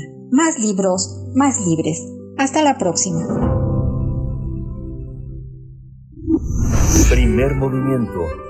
Hacemos comunidad en la sana distancia. Nota Internacional. El líder de la oposición conservadora, Yoon Suk Yeol, fue elegido como presidente de Corea del Sur con el 48.58% de los votos, que superaron tan solo 260.000 sufragios a su rival, el liberal Lee Jae-myung, quien reconoció su derrota en unos comicios que registraron una participación muy alta, 77.1%. John del Partido del Poder Popular será presidente durante los próximos cinco años en sustitución del liberal Moon Jae-in. Su, su, victoria supone un giro a la derecha y rompe diez años de alternancia entre conservadores y progresistas que se venían sucediendo desde que el país recuperó la, la democracia en el año de 1987. Yun, que tomará posesión del cargo el próximo 10 de mayo, es un político que ocupó el cargo de fiscal durante 25 años, luego de condenar a figuras poderosas del país y llevar a la cárcel a expresidentes conservadores. Especialistas señalan que John capitalizó el descontento que dejó el actual mandatario en gran medida por la crisis inmobiliaria, el aumento de la temporalidad y la desigualdad o el cansancio por las persistentes restricciones por COVID-19, lo que ha afectado sobre todo a pequeños empresarios. Vamos a conversar sobre las elecciones presidenciales en Corea del Sur, el triunfo de Yoon Suk Yeol y hoy nos acompaña el doctor Fernando Villaseñor, él es profesor del Colegio de México y uno de nuestros grandes especialistas en Asia y África. Fernando, bienvenido, muchas gracias por estar aquí. No, gracias a ustedes, como siempre, Miguel Ángel eh, Berenice. Tenía muchas ganas de platicar eh, con ustedes sobre esta noticia porque parece que va a ser relevante no solamente en Corea del Sur, sino en la región. Por supuesto, y mucho gusto estar contigo, Fernando eh, Villaseñor. Pues, ¿cómo interpretas este giro a la derecha con la llegada del de este conservador, John, y, y, que gana con menos de un punto porcentual frente al candidato liberal? Pero me parece que ahí es importante destacar el signo anticorrupción. ¿Cómo lo ves? Sí, exactamente. Eh, empezaría por decir que realmente fue una elección de eh, básicamente los menos peores, porque realmente uno de los dos candidatos era muy carismático ni tenía la aprobación completa de, de ningún sector de la población, sino realmente fue una elección sobre algunos puntos y el primero de ellos definitivamente fue el tema de la corrupción. Eh, como ya hemos platicado en ocasiones anteriores, eh, Corea del Sur, a pesar de ser una economía pues en ascenso, yo creo que de las cinco más importantes en el mundo actualmente, sí tiene una tradición longeva del tema de corrupción tanto de empresas privadas, estos famosos Chevol, donde está Samsung, por ejemplo, pero también dentro de la política. No es casual que de las primeras veces que me invitaron a participar fue justamente por el juicio este, de destitución de, de Park Geun-hye, que fue la presidenta antes del actual presidente. Entonces, sí es un tema y resulta que este candidato, eh, además fue fiscal, en muchos de estos casos de alto nivel eh, de corrupción, incluida esta este, anterior presidenta que ahora está este, pues, sirviendo una condena de prisión. Entonces eso obviamente le dio mucha visibilidad a quien quedó el día de ahora, a Yoon eh, Suk Yeol, como, como presidente de Corea. La corrupción fue uno de los puntos definitivamente de la elección. Eh, ustedes mencionaban en la introducción a la noticia también el tema de los costos inmobiliarios que se dispararon eh, 400% en los últimos este, cinco años. Y esto es muy muy importante porque si bien estos precios inmobiliarios principalmente son en la, en la ciudad, en Seúl, quizás algo para el público tener una dimensión de esto es que en Seúl vive por lo menos el 50% de la población este, surcoreana. Entonces no es como la Ciudad de México, que sí hay una concentración importante, pero también hay otros este, centros urbanos. O sea, en Corea del, Sur realmente el tema de Seúl es el tema de- del país completo. Y, y sí los costos inmobiliarios se fueron a las nubes y también algunos impuestos que buscaban redistribución de riqueza, pero que no fueron bien vistos, ¿no? Sobre todo con el tema también del COVID que ha implicado restricciones. Eh, sin embargo, yo quería poner sobre la mesa que esta noticia de las cosas más importantes o que a mí me pareció más interesantes es que el voto también estuvo dividido por tema de género. Y eh, estaba leyendo aquí las estadísticas de la encuesta de salida y en la encuesta de, salida se dividió el voto principalmente y la, y la participación ustedes decían que fue alta y sí lo fue. La, la eh, participación principal fue entre votantes entre 20 y 30 años. Esa es una, ¿no? Entonces, el tema de las edades. Pero segundo y muy importante para mí, y aquí hay una lectura que sí hay que ampliar, es que el 58.7% de los hombres votaron por, por Yoon Suk Yeol, o sea, el que, el que ganó. Y el 57% de las mujeres votaron por su eh, por su opositor, por Lee Jae-min, el del Partido este, Democrático, ¿no? De donde viene el actual, eh, el que todavía está hasta mayo como presidente. Y esto es muy, muy relevante, particularmente en la región, porque Corea del Sur tiene una tradición muy amplia, desgraciadamente, de desigualdad eh, laboral y, de prácticas sociales en temas de género. Y creo que esto ya hirvió hasta tal punto que sí determinó la elección. Como decían, realmente la elección se decidió por 0.7% de diferencia, pero en ese 0.7%, este, más allá de, los otros temas que hablamos, de corrupción y de inmobiliario, ese punto de diferencia, ese punto siete por ciento de diferencia, sí fue por el tema de género, porque el que quedó, el, el nuevo presidente a partir de eh, mayo, Yoon Suk Yeol del Partido Conservador, del Partido del Poder del Pueblo, tomó una postura que es eliminar el recientemente creado, en esta administración se creó el Ministerio de Equidad de Género, y una de sus promesas de campaña fue eh, desaparecer ese ministerio y también quitar este, los avances que se han hecho en la, eh, pues en, la investigación y administración de justicia que tiene que ver con feminicidios y algo que es muy propiamente coreano, de cultura popular, que es un fenómeno que se llama molca y que esto implica la práctica generalizada de tomar fotografías este, sin el consentimiento de mujeres en baños, en vestidores, en, pues, en tiendas este, donde se prueban ropa y luego distribuir estas fotografías en, sitios, ¿no? Lo que aquí le llaman los famosos packs. Eh, este es un problema muy, muy amplio en Corea del Sur que ha llevado a recomendaciones de la comunidad internacional, este, desgraciadamente a suicidios por parte de, chicas que pues, ven este tipo de explotación de, de, imágenes íntimas y personales eh, y que pues ha- cada vez más ha estado en los medios, pero que se ha tardado mucho Corea en, en responder. De hecho, esto solamente ha estado establecido como un delito desde 2019 para acá. O sea, antes ni siquiera había un delito sobre esta cuestión y no se procedía en contra de, de, las personas que eh, hacían acopio y tomaban estas fotografías. Entonces, eh, esta es una de las cuestiones. Y otra, quizás un poquito más macro, es el tema de que de los treinta y tantos países de la OSD, en la cual también está en México, Corea del Sur es el más bajo en la lista sobre el índice de, eh, de diferencia salarial por género, que es una diferencia como del 36% en sueldos promedio hombres y mujeres.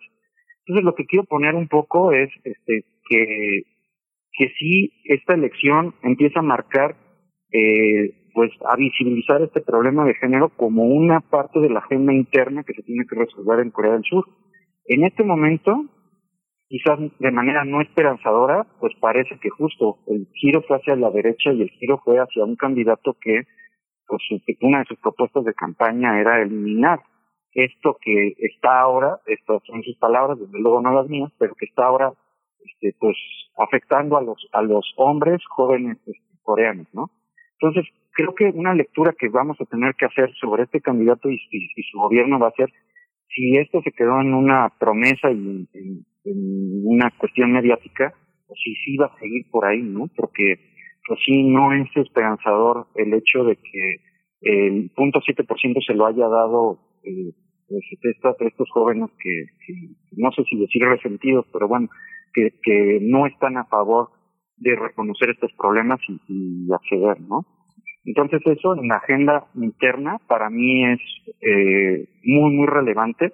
En el aspecto internacional podemos ver que eh, habría que empezar también por decir que, o habría que agregar, que este candidato no tiene experiencia política, este fue fiscal y lo ha sido 17 años, sí ya tenía mucha visibilidad, eh, cero tolerancia a la corrupción, sin embargo, él también tiene trapitos sucios, tiene una serie de escándalos que tienen que ver eh, con eh, tráfico de influencias, su esposa está siendo investigada por falsificación de credenciales porque este, pues, adquirió unos, unos puestos en una universidad muy prestigiosa y lo hizo inventando algunos cargos que no tenía, ya pidió disculpas, este, pero también un poco refleja este, este tema de, de género eh, hasta en, en la experiencia de su esposa y también tiene un tema ahorita de que no hay algunos bienes en los cuales no ha habido claridad patrimonial. Entonces no es tan cierta esta parte de que sea el candidato contra la corrupción, porque por lo menos ahí tiene indicios de, de problemas.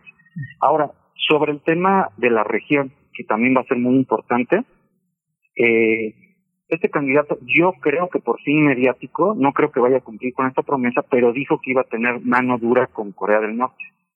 Y este, y esto implica algo que sí puede mover las circunstancias este, de la región, y es aceptar que haya un nuevo escudo antimisiles. Ellos ya tienen, igual que Japón, un escudo antimisiles este, en la región, Sur Corea, pero desde hace, desde la administración Trump le han ofrecido venderle a muy reducidos costos un segundo escudo antimisiles mucho más avanzado y eh, se había re- rehusado el actual presidente, el que todavía está, Moon Jae-in, porque China mostró su descontento de que hubiera pues este, ese escudo, armas norteamericanas en territorio coreano, teniéndolos tan cerca como vecinos.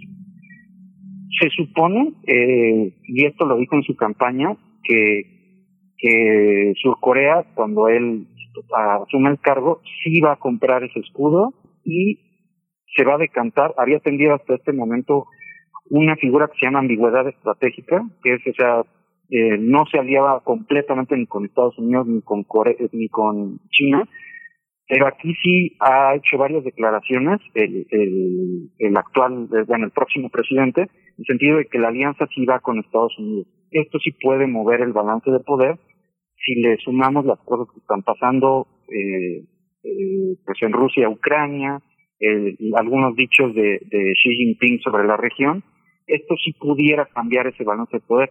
Yo creo que son solamente habladurías y que son promesas de campaña porque eh, sería demasiado costoso eh, asumir, eh, eh, por ejemplo, un bloqueo económico o un boicot por parte de China si sí compran el escudo antimisiles y si sí firman una alianza este, militar con, con, con Estados Unidos.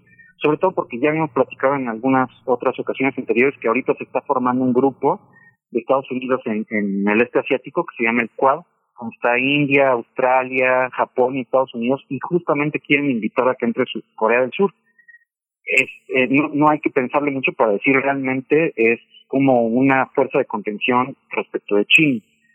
Y hasta ahorita, estratégicamente, Corea del Sur ha dicho yo no le entre. Dijo este primer, eh, este ahora presidente que va a asumir el cargo en, en el próximo mes, en- bueno, en mayo, perdón, que él sí firmaría esa alianza. Yo creo, así, este, que realmente no lo va a cumplir, que va a mover su agenda hacia otras cosas, porque de pasar, eso sí pudiera cambiar, pues, el escenario estratégico en la región y y si tenemos en cuenta que en lo que va del año ha habido por lo menos 22 pruebas de misiles intercontinentales con Corea del Norte, híjoles, la verdad es que sí esperemos que los asesores de este nuevo primer, de, de este nuevo presidente, pues le digan que está bien este, ser tan bravucón en el discurso, pero que es distinto ya el lado de ser presidente, ¿no? Entonces un poquito con esos puntos es para que ubiquemos en la trascendencia de este, pues, qué fueron las elecciones, qué se decidió en las elecciones, quién es este nuevo presidente y, cuáles pudieran ser los cambios regionales. Por lo pronto, el próximo martes va a hablar este, este, este Yoon Suk Yeol, este nuevo presidente, con Joe Biden y habrá que ver, este, pues si se hacen públicas eh, eh, qué cosas se dijeron, porque eso va a ser muy, muy relevante. Estados Unidos definitivamente podría mover la balanza hacia, hacia su lado si ya hay una aceptación de compromiso directamente de Corea del Sur. Yo creo que no les conviene hacerlo y que no lo van a hacer, pero pues es una noticia que se sigue desarrollando.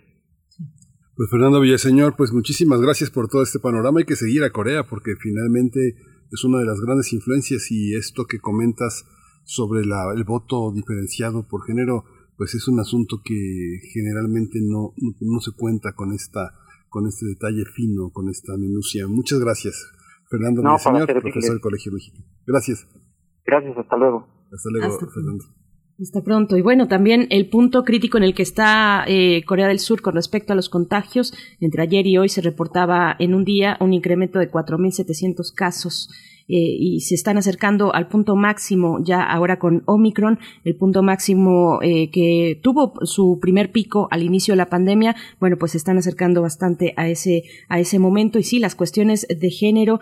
Y, otra cuestión, la inmobiliaria, donde este preside, este nuevo presidente o presidente electo John ha prometido pues eh, construir viviendas accesibles para los jóvenes. Es también ahí millón, un millón y medio de viviendas a bajo costo para jóvenes, pues un gancho importante en, el caso de los eh, jóvenes varones también en Corea del Sur. Pero bueno, nos vamos, nos vamos a despedir ya de la radio Nicolaita, son las nueve de la mañana, seguimos aquí en Radio UNAM, después del corte volvemos.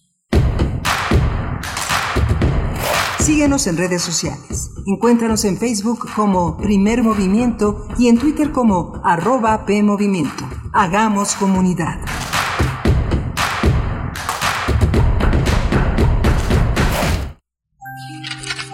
Leer transforma, enriquece, educa, pero sobre todo, da libertad. 43 Feria Internacional del Libro del Palacio de Minería, un clásico de la Ciudad de México. En formato virtual. Encuéntranos en redes sociales como arroba filminería, del 24 de marzo al 3 de abril de 2022. Te esperamos a partir de las 11 horas. Invita a la UNAM a través de su Facultad de Ingeniería. La feria del libro más antigua del país. Recuerda, más libros, más libres. www.filminería.unam.mx Este 10 de abril participaremos en el ejercicio de revocación de mandato. Y para que cuentes con más información para emitir tu opinión, mi INE organizará foros nacionales de discusión. ¿Y dónde podré ver estos foros? A través de INETV en los meses de marzo y abril. Consulta los detalles en INE.mx. El ejercicio de revocación de mandato va y va muy bien. Este 10 de abril participa y celebremos nuestra democracia. ¿Mi INE? Nos une.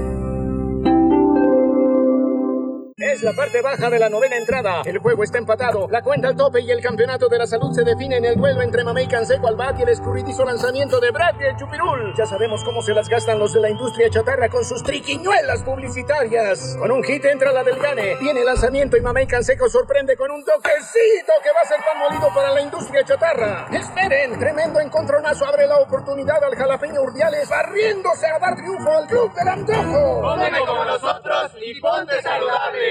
Hipócrates 2.0 Mantenerse informado es parte importante de la vida.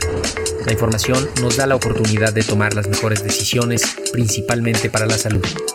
Soy Mauricio Rodríguez, conductor de Hipócrates 2.0, donde cada semana llevamos para ti los mejores contenidos y especialistas en materia de salud. Escúchanos.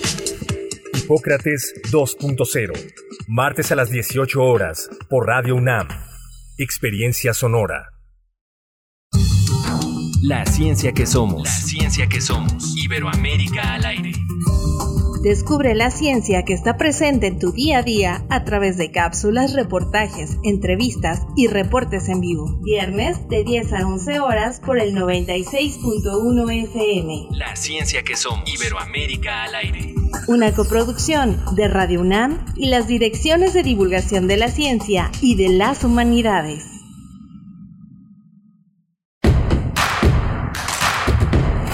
Encuentra la música de primer movimiento día a día en el Spotify de Radio UNAM y agréganos a tus favoritos.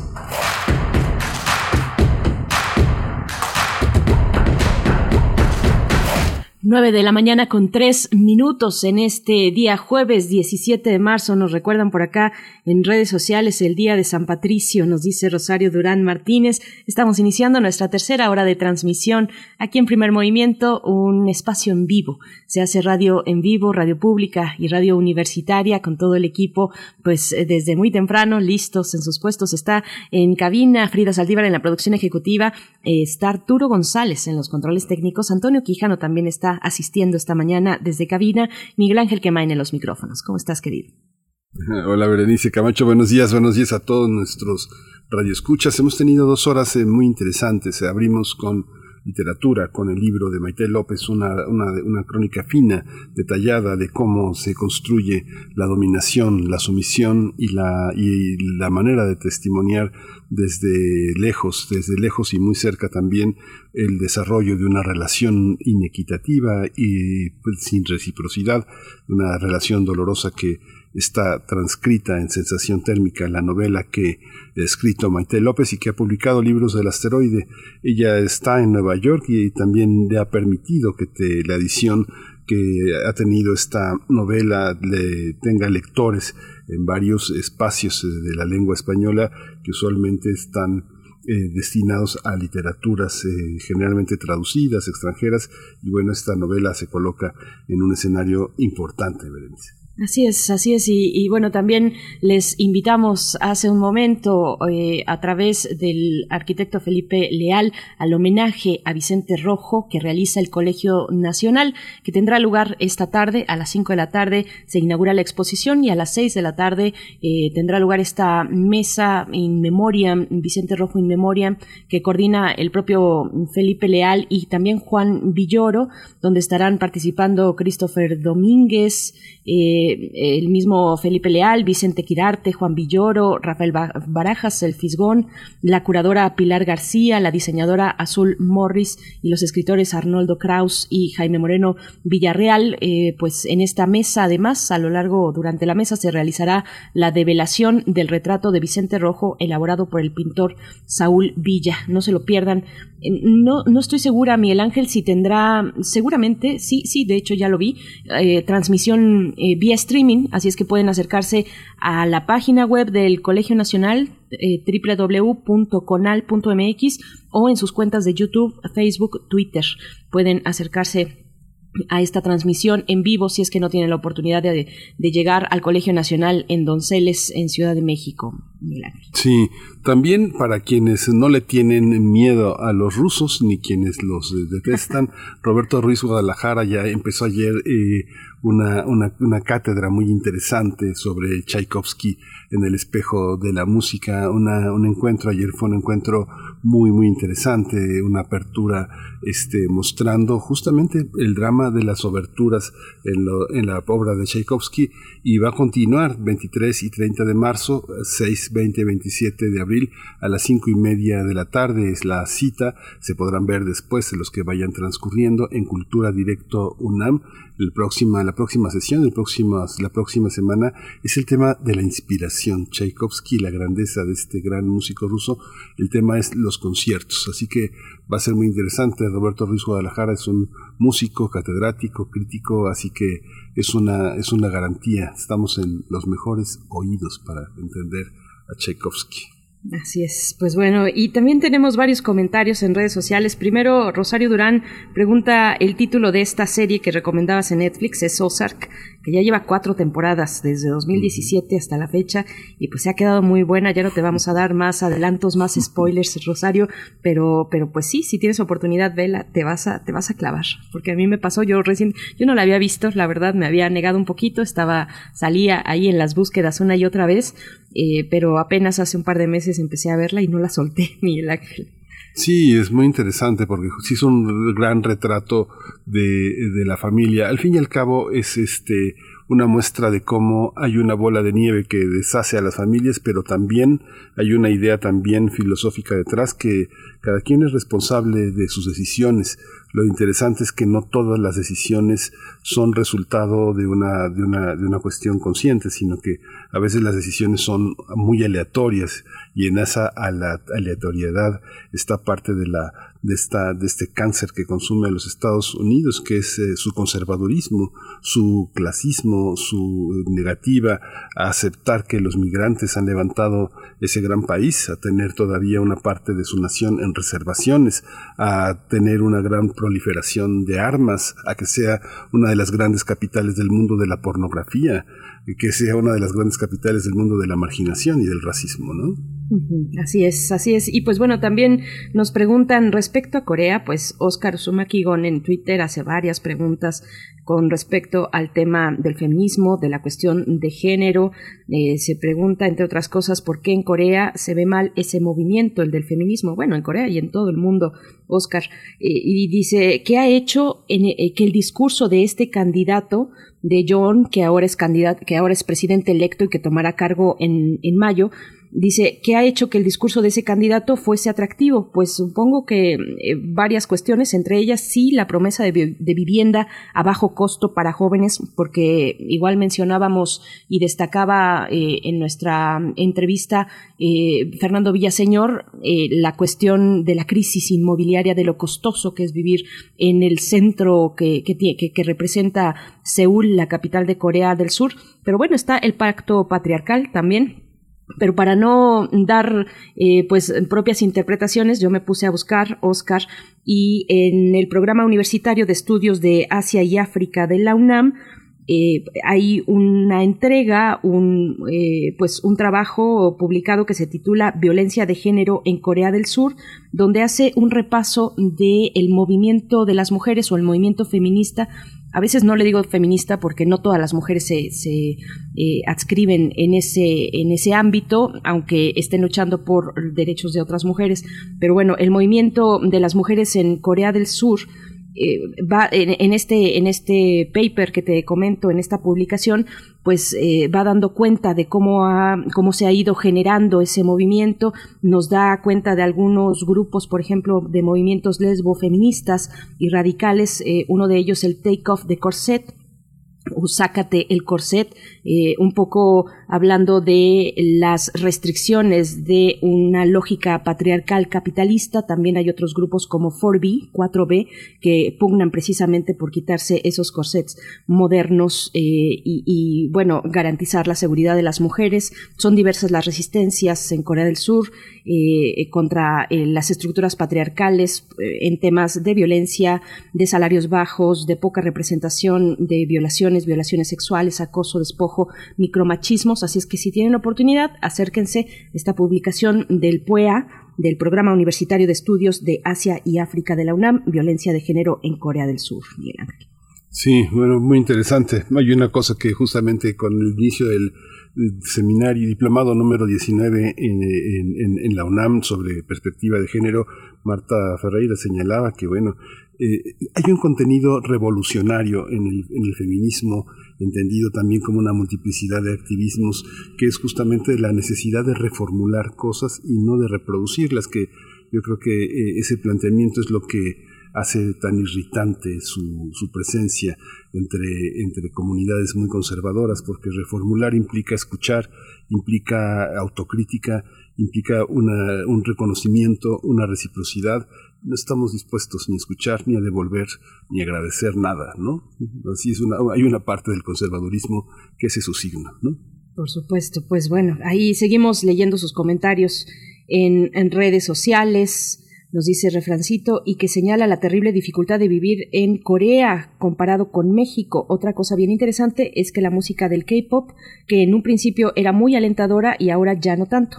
Eso lo aprendí con en el CCU, eh, el Centro Cultural Universitario Tlatelolco, tantos contrastes en un país que hay que ir entendiendo. Pues sí, el fenómeno del K-pop. Fíjense que ahora que revisábamos la cuestión de Corea, eh, encontré que esta banda muy famosa BTS, ¿no? que es una de las grandes representantes del K-pop en el mundo, eh, tuvo por eh, después de la pandemia tuvo ahora por primera vez en este pico de pandemia tuvo su primera su primer concierto en vivo presencial allá en Seúl y bueno, fue muy festejado, pero desde 2019 no tenían una presentación en vivo en Corea, en Corea del Sur. Y, pues bueno, sí, ahí eh, la industria del K-Pop y de estas grandes consorcios que les llaman dinastías familiares, eh, vaya, hablamos de la industria del K-Pop como una forma de entretenimiento, pero también hay otras industrias muy poderosas que han dado impulso, pero también desde la corrupción, al llamado milagro surcoreano. Está LG, está Samsung, eh, naturalmente eh, Hyundai también, bueno, dinastías corporativas a las que este, que ahora es el presidente electo, pues les hizo varias investigaciones hay eh, expresidentes, una expresidenta también eh, encarcelada o, con condenas por casos de sobornos. En fin, es toda una cuestión ahí eh, de, una de las principales economías de la región asiática y del mundo, Milán. Sí. Pues vamos, vamos, a la, vamos a la poesía, vamos a escuchar una poesía que está dedicada a uno de los grandes poetas sicilianos que le dedicó toda una serie de cartas de amor a una a una, este, a una mujer muy, muy especial para él, y es, él es Salvatore Quasimodo. Está dedicada la poesía a Quasimodo. Es hora de Poesía Necesaria. Hoy la poesía necesaria está dedicada a Salvatore Quasimodo, un gran, uno de los grandes poetas sicilianos. Lo ha traducido Guadalupe Alonso Coratella y Miriam Moscona. Se trata de un conjunto de cartas bajo el nombre de Signo de León que están dirigidas a Curcia Ferrara. Es un libro muy muy interesante que se va a presentar el próximo sábado a la una de la tarde en el Seminario de Cultura Mexicana en Mazarik 526 en Polanco. Voy a acompañarlo con la poesía de Leonard Cohen, la canción de Leonard Cohen Hacia el final del amor, uno de los poemas que forman parte de estas cartas de amor. Se llama Aún de día. Ligeras larvas de sombras, el aire vacila, el viento de las noches, blanco, corre a las colinas, y los árboles y el agua, más que sonidos, son huellas, Aquí mi voz es muerte fecunda, revelada en su número. Aún de día el adolescente sufre terrores semejantes por la sangre. Duermes boca arriba, tus largas manos de oro alzadas en gloria sobre los hombros. En este silencio que veloz consume la exhalación de las hierbas, no salgas de mi sueño, no me dejes solo en la luz.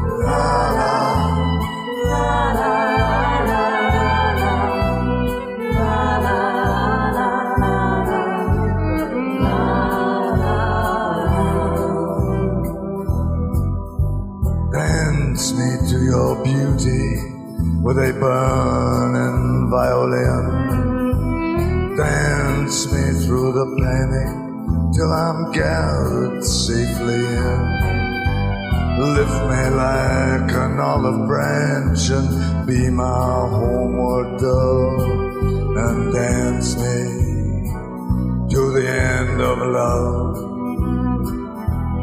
Yeah, dance me to the end of love. Let me see your beauty when the witnesses are gone. Let me feel you moving like they do in Babylon. Show me slowly what I only know the limits of, and dance me to the end of love. Yeah, dance me to the end of love.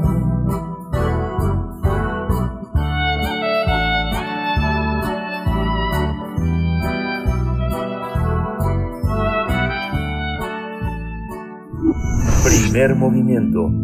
Hacemos comunidad con tus postales sonoras. Envíalas a primermovimientounam.gmail.com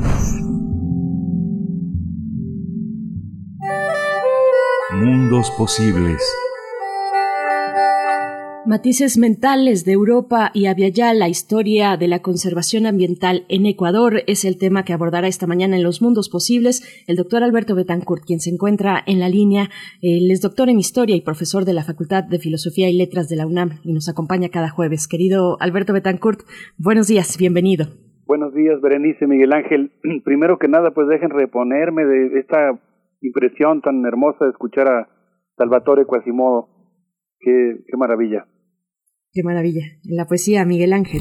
Sí, justamente Alberto, eh, es uno, el, el, el, próximo sábado se va a presentar este libro que tradujo eh, Guadalupe Alonso Coratela y Miriam Muscona, dos, dos, este, dos mujeres realmente eh, conocedoras de nuestra literatura. Ahora Guadalupe Alonso justamente ocupa la, el cargo de titular de la Casa Universitaria del Libro y bueno, este libro va a ser presentado en el Seminario de Cultura Mexicana ya en Polanco y es un libro hermosísimo publicado con ilustraciones de Jan Hendricks, así que estas cartas de amor tan necesarias en esta época, este, sean bajo la forma del mail o de la instantaneidad del tweet, son, son imprescindibles, ¿no, Alberto?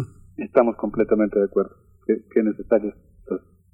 La, la, literatura epistolar y su, y su versión amorosa. Sí.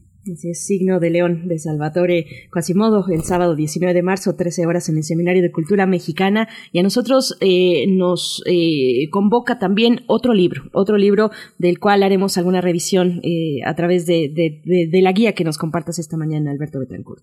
Gracias, Berenice. Un saludo para todos nuestros amigos que hacen comunidad con nosotros.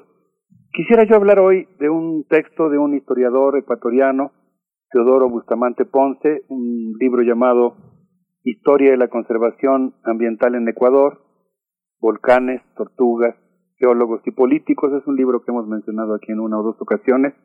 No lo voy a reseñar, no voy a describir sus capítulos. Voy a entresacar algunas ideas que me parecen muy interesantes del texto. Y la primera de ellas, pues, es que es un libro que está abocado a describir o analizar cómo se entrelazan y se contraponen los valores, los objetivos y los imaginarios de los científicos del norte y del sur, de los ciudadanos y, e incluso pues el poder público.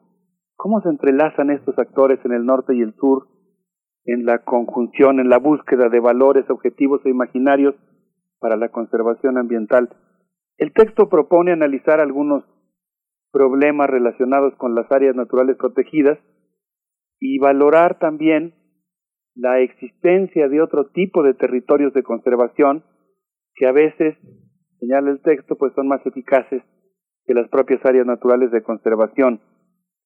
Y se plantea algo que a mí me parece muy interesante, asumir que las comunidades científicas, no sé si a alguien le suene, son conflictivas y no neutras, porque a veces uno se imagina que la ciencia pues eh, transcurre de manera racional de la idea más eh, sofisticada a la siguiente, cuando en realidad pues además de las polémicas y las rupturas de paradigma y los cambios de preguntas fundamentales y las consecuencias ontológicas de el cambio de preguntas, pues también existen las pasiones de los científicos, los intereses, las rivalidades, al igual que en cualquier otra comunidad, y consecuentemente este libro pues se plantea esto que yo mencionaba, asumir que las comunidades científicas tienen su propia, digamos, dinámica pasional interna, y sus negociaciones.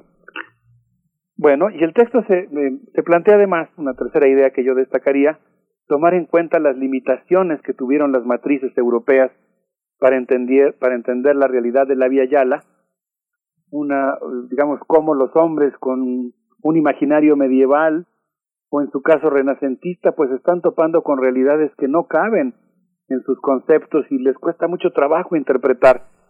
Y una cuarta idea que yo destacaría del libro, pues es el hecho de que también retoma la presencia de la cultura, de las culturas americanas, de las culturas de la Vía Yala, y plantea pues la necesidad de historiar las formas de representación del espacio y la naturaleza que existían en estas dos prodigiosas superáreas culturales, los Andes y el Amazonas, eh, y que estaban presentes desde antes de la llegada de los españoles.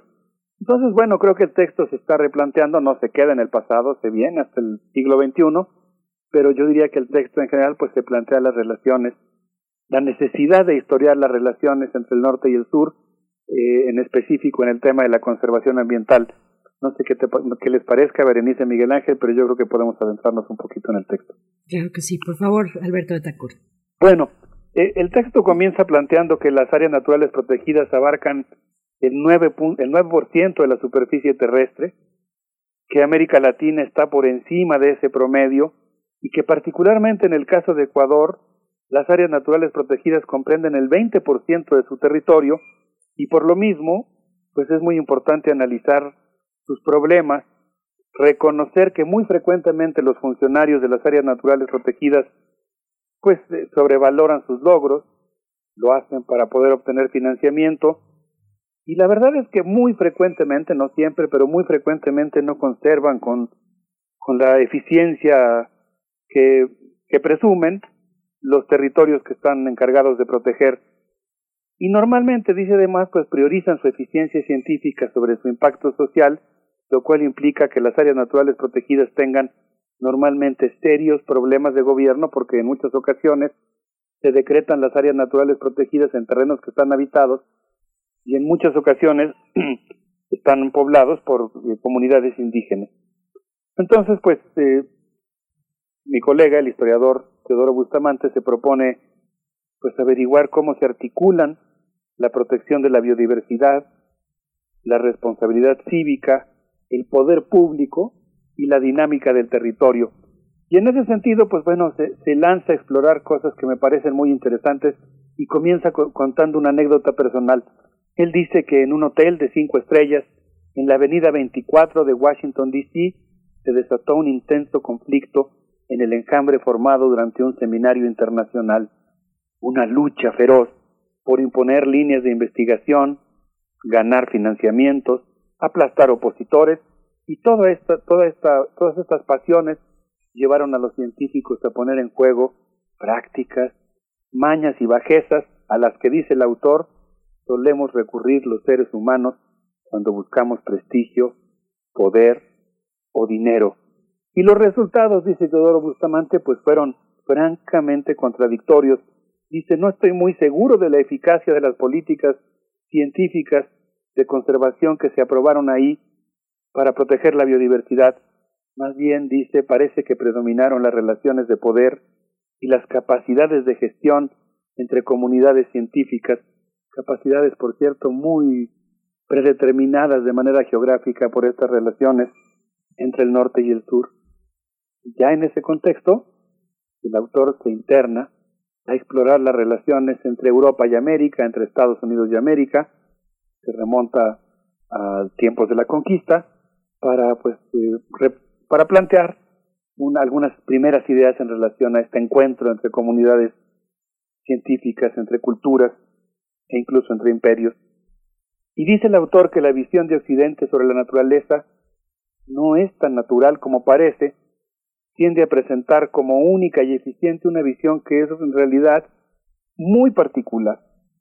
Se trata de formas de representación del espacio y la organización territorial que están muy ligadas a la división social del trabajo y en las que emerge lo que podríamos llamar una división simbólica del espacio, donde las fuentes del río, el monte más o menos salvaje, el templo, la ciudad o el palacio son más o menos importantes según no la objetividad de la geografía, no el pretendido rigor de la ciencia, sino en realidad a pesar de los instrumentos más sofisticados que puedan determinar las coordenadas de un lugar, se trata siempre de un punto de vista cultural, subjetivo, de puntos en un mapa que irradian simbólicamente diferentes polaridades, cargas, intensidades y resplandores. Entonces, ahora sí, internado ya en la exploración de América, dice, bueno, lo estoy parafraseando, pero dice porque estoy retomando sus ideas, el espacio físico, la práctica y la representación del espacio se anudan. Cristóbal Colón, por ejemplo, fue un marinero moderno, atento al registro de su singladura, pero confinado en su cartografía mental medieval. Su ambición anunció la crematística que teñiría de rojo el relieve americano. Y el genovés tradujo mal las millas árabes a las millas portuguesas, creyó que Cuba era ya Asia, y aquí viene un elemento interesante, digo, quizá muy dramático, mucho más fuerte y radical que las formas sutiles con que ahora el norte intenta imponer sus paradigmas al sur, pero señala aquí mi colega, el historiador ecuatoriano, que cuando él cometió este error de creer que Cuba era ya Asia, planteó que quien lo negara sería multado con mil maravedíes, sería azotado y se le cortaría la lengua. De tal manera que pues se trata de una especie de primera gran imposición de una verdad, en este caso de una verdad geográfica. Y pues ahí empieza el autor a hablar cómo los europeos venían de negociar, perseguir y aprender, eh, a veces sincretizar o negar otras culturas que, acusaban de herejía, pero dice eh, Teodoro Bustamante, en realidad, toda la civilización y la infraestructura europea se construyó siempre sobre los territorios, los símbolos y los edificios de otras culturas. Las cuevas con deidades paganas siempre sirvieron de cimiento a las catedrales católicas y forman parte de los fantasmas que las rondan. Entonces, pues a mí me gusta mucho cómo eh, en este texto, Teodoro Bustamante pues está planteando este encuentro entre culturas y si les parece bien después de la música podríamos platicar un poquito de las formas de representación del espacio con las que se encuentran los europeos en los Andes y en el Amazonas. Sí, muy interesante. ¿Qué, ¿Qué, vamos a escuchar, Alberto? Pues les quería proponer que escuchemos a Guacamole con esto que se llama Recuerdo, un poquito de música tocada desde Jalapa. Vamos a ir. Yo no intento comprender qué fue lo que pasó. Yo no intento comprender qué es lo que pasará. Día con día, cada momento que nos hace progresar. Si se mueve el recuerdo, también nos transformará.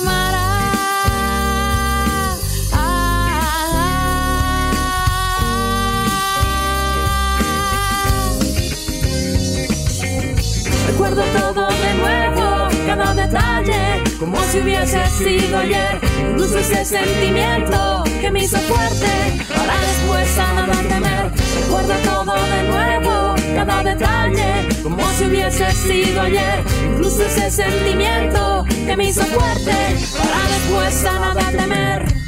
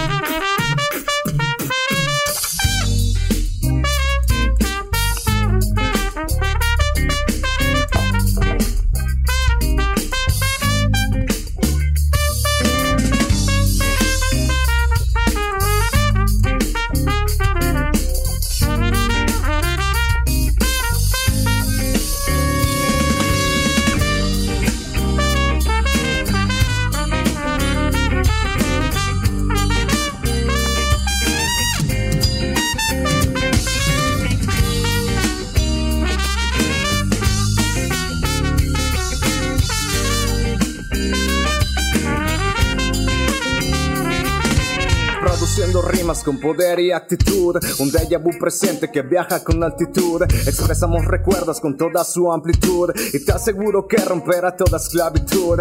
Mira, apuesta entre la multitud. Jalapa, estilo libre con prontitud. Instrumentales que romperán tu inquietud. El guacamole se presenta en esta escena. Recuerdo todo de nuevo, cada detalle, como si hubiese sido ayer. Incluso ese sentimiento que me hizo fuerte para después Recuerdo todo de nuevo, cada detalle, como si hubiese sido ayer. Incluso ese sentimiento que me hizo fuerte para después a nada temer. Recuerdo todo de nuevo, cada detalle, como si hubiese sido ayer. Incluso ese sentimiento que me hizo fuerte para después a nada temer. Recuerdo todo de nuevo, cada detalle, hubiese sido ayer. Incluso ese sentimiento que me hizo fuerte para después a nada temer.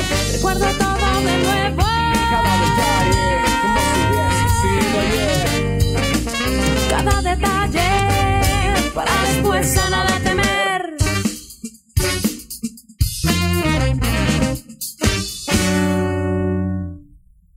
Estuvo ahí la primera propuesta musical del doctor Alberto Betancourt, Matices Mentales de Europa y Avia Yala, Historia de la Conservación Ambiental en Ecuador. Y tal vez, bueno, no está de más eh, decir que Avia es el término que los habitantes originarios de América usaban para nombrar esta gran extensión de tierra, en particular los indígenas cuna del Panamá. Avia Yala significa literalmente tierra en plena madurez y los pueblos en resistencia pues han traído de nuevo este término para incluirlo en sus pronunciamientos y sus documentos a raíz de la propuesta del líder Aymara Takir Mamani. Es una de las referencias que tomo yo desde una publicación de Flaxo precisamente del Ecuador, Alberto Betancourt. Sí, qué maravilla que, que evoques el término, Berenice. Yo, yo siempre pienso en Aviala como un término que obviamente tiene este origen cuna, pero que ha sido muy sabiamente actualizado, digamos, retomado por un conjunto de movimientos que plantean la posibilidad de, de asumir nuestra cultura propia, digamos. Propia no quiere decir aislada, ¿eh? ni quiere decir eh, en el pasado, sino desde luego actualizada, dialogante, cosmopolita. Pero pienso sobre todo en el concepto de Bellala como tierra en plenitud. Podríamos decir tierra a la sazón, en algún momento eh, eh, leí que esto que tú muy bien mencionas, de que, se trata de una tierra madura, es una tierra en plenitud, es una tierra que está floreciendo, ¿no? Y en ese contexto, pues, eh, si te parece bien, me gustaría retomar una idea más del texto de, de Teodoro Bustamante. Él plantea que, pues, cuando los europeos llegan a estos territorios, se encuentran con culturas que tienen sus propias representaciones del espacio y dice que, por ejemplo, los imperios Wari y Tiwanaku, de 300.000 y 200.000 kilómetros cuadrados respectivamente, pues eh, tenían sus propias maneras de representar ese espacio en el que gobernaban, en el que practicaban la organización social, y habla, por ejemplo, de cómo las 175 cabezas de piedra enclavadas en los muros de Tiwanaco correspondían a las 175 etnias comprendidas por el imperio. Se trata de la escritura en piedra de una civilización que asume y celebra su diversidad cultural y sus abigarradas realidades geográficas, una sociedad muy cosmopolita, un imperio como el Inca, poblado por seres de identidades superpuestas, con alter egos que se superponen, un espacio pluriétnico con una enorme sensibilidad a las variaciones altitudinales, a las diferencias de insolación, de flujos de agua, eh, con sus distintos eh, grados de propensión a las heladas, sus variaciones vegetales, sus ritmos estacionales, su escenario ecosistémico, eh, la interacción entre el Anán, el Alto y el Urín, es lo bajo en quechua, entre los ayus locales y el Estado. Entonces habla de cómo las cordilleras de los Andes, como eje con sus diferentes pisos y su papel de puente entre la costa del Pacífico y el Amazonas, pues se convierten en un enclave, digamos, eh, que no solamente es muy variado geográficamente, sino que también cuenta con una cultura que se representa el espacio de una manera muy diferente a como lo hacen los europeos. Y entonces habla de cómo el contacto con los Andes y el Amazonas trastocó a los europeos cómo sus esquemas se basaban en Guinea, en Asia Oriental, en la antigüedad clásica, y aquí se encuentran con animales que no existían en sus bestiarios. Su matriz mental provoca representaciones superlativas, bizarras. Eh, Colón dice, y cita aquí Bustamante el almirante, son gente de amor y sin codicia, aman a sus prójimos como a sí mismos y tienen un hablar de lo más dulce del mundo y siempre con risa. Pero en su cuarto viaje y desde luego para justificar las crueldades que él practicó por movido por la ambición, empieza a hablar de que los indios son ladrones, las mujeres prostitutas y las ensoñaciones, termina la cita, las ensoñaciones, ahora viene la paráfrasis de Teodoro Bustamante, pan del buen salvaje al temible caníbal. Y así, digamos, desde aquellos lejanos tiempos hasta nuestros días, pues existe un intenso intercambio, una, unas fuertes tensiones, eh, una relación de poder, eh, una resistencia que permanece pues incluso hasta nuestros días en las relaciones norte-sur, obviamente con todas las variantes del caso y toda la historicidad de por medio, pero pues a mí, no sé qué les parezca Miguel Ángel Berenice, me parece que, que vale la pena visitar este texto y adentrarnos en esta fascinante y abigarrada historia de la conservación en nuestro continente y particularmente en Ecuador. Así es, Alberto Betancourt. Y, y, bueno, también invitarte a que, como siempre, te acerques a los eh, mensajes que por tiempo no compartimos al aire, pero que están ahí y que también están eh, de alguna manera preguntando por, por esta publicación que nos reseñas esta mañana. Sí, qué rápido, se nos fue el tiempo. Sí. Eh, pues quisiera yo cerrar nada más, por supuesto, vamos a echarle un ojito a los comentarios, siempre lo hacemos, es muy estimulante pues sostener este diálogo. Y pues bueno, pues creo que este libro es muy interesante por esta idea de plantear cómo desarrollar una ciencia en los países periféricos y pues el autor atisba que una de las posibles respuestas consiste en formular preguntas propias, instituciones que las fomenten y superar la asfixia del financiamiento exterior cultivando la ciencia local y defendiendo nuestras propias preguntas y nuestros propios paradigmas, Berenice. Así que pues bueno, creo que tenemos este y muchos libros más para echarnos un buen clavado en esta necesidad de, de practicar una ciencia local, cosmopolita pero local. Sí, sí. Muchas gracias Alberto por toda esta reflexión y, y bueno, ¿con qué nos vamos a despedir? Pues yo quisiera proponerles que escucháramos algo de música ecuatoriana, Ñaupay, con esta pieza que se llama Cañari Cuitá. Espero que les guste. Vamos a escucharla. Vamos a escuchar y te despedimos así, doctor Alberto Betancourt, hasta el próximo jueves en Los Mundos Posibles. Un abrazo, que estén muy bien.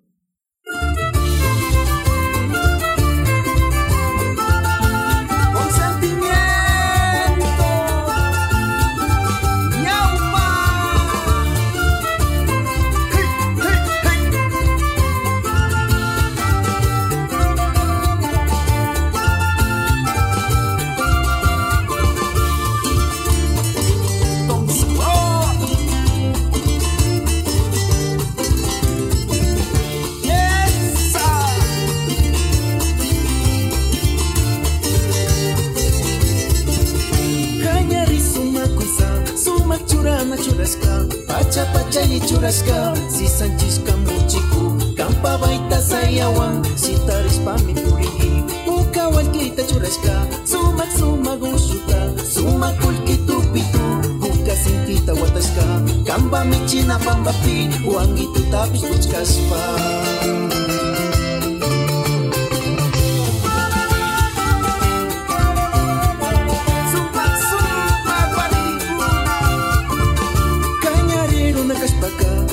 tapis buchkaspa Suma pacha kusmita, ani chumbi watani, suma yurar muchiku, kaupuna tapis kaupuspa, kodo bordado camisa, shakshu shakshu samadu, munari kungi warniku, kinyari kungi sisaku, mai marca pica pica, cañari runa mininga.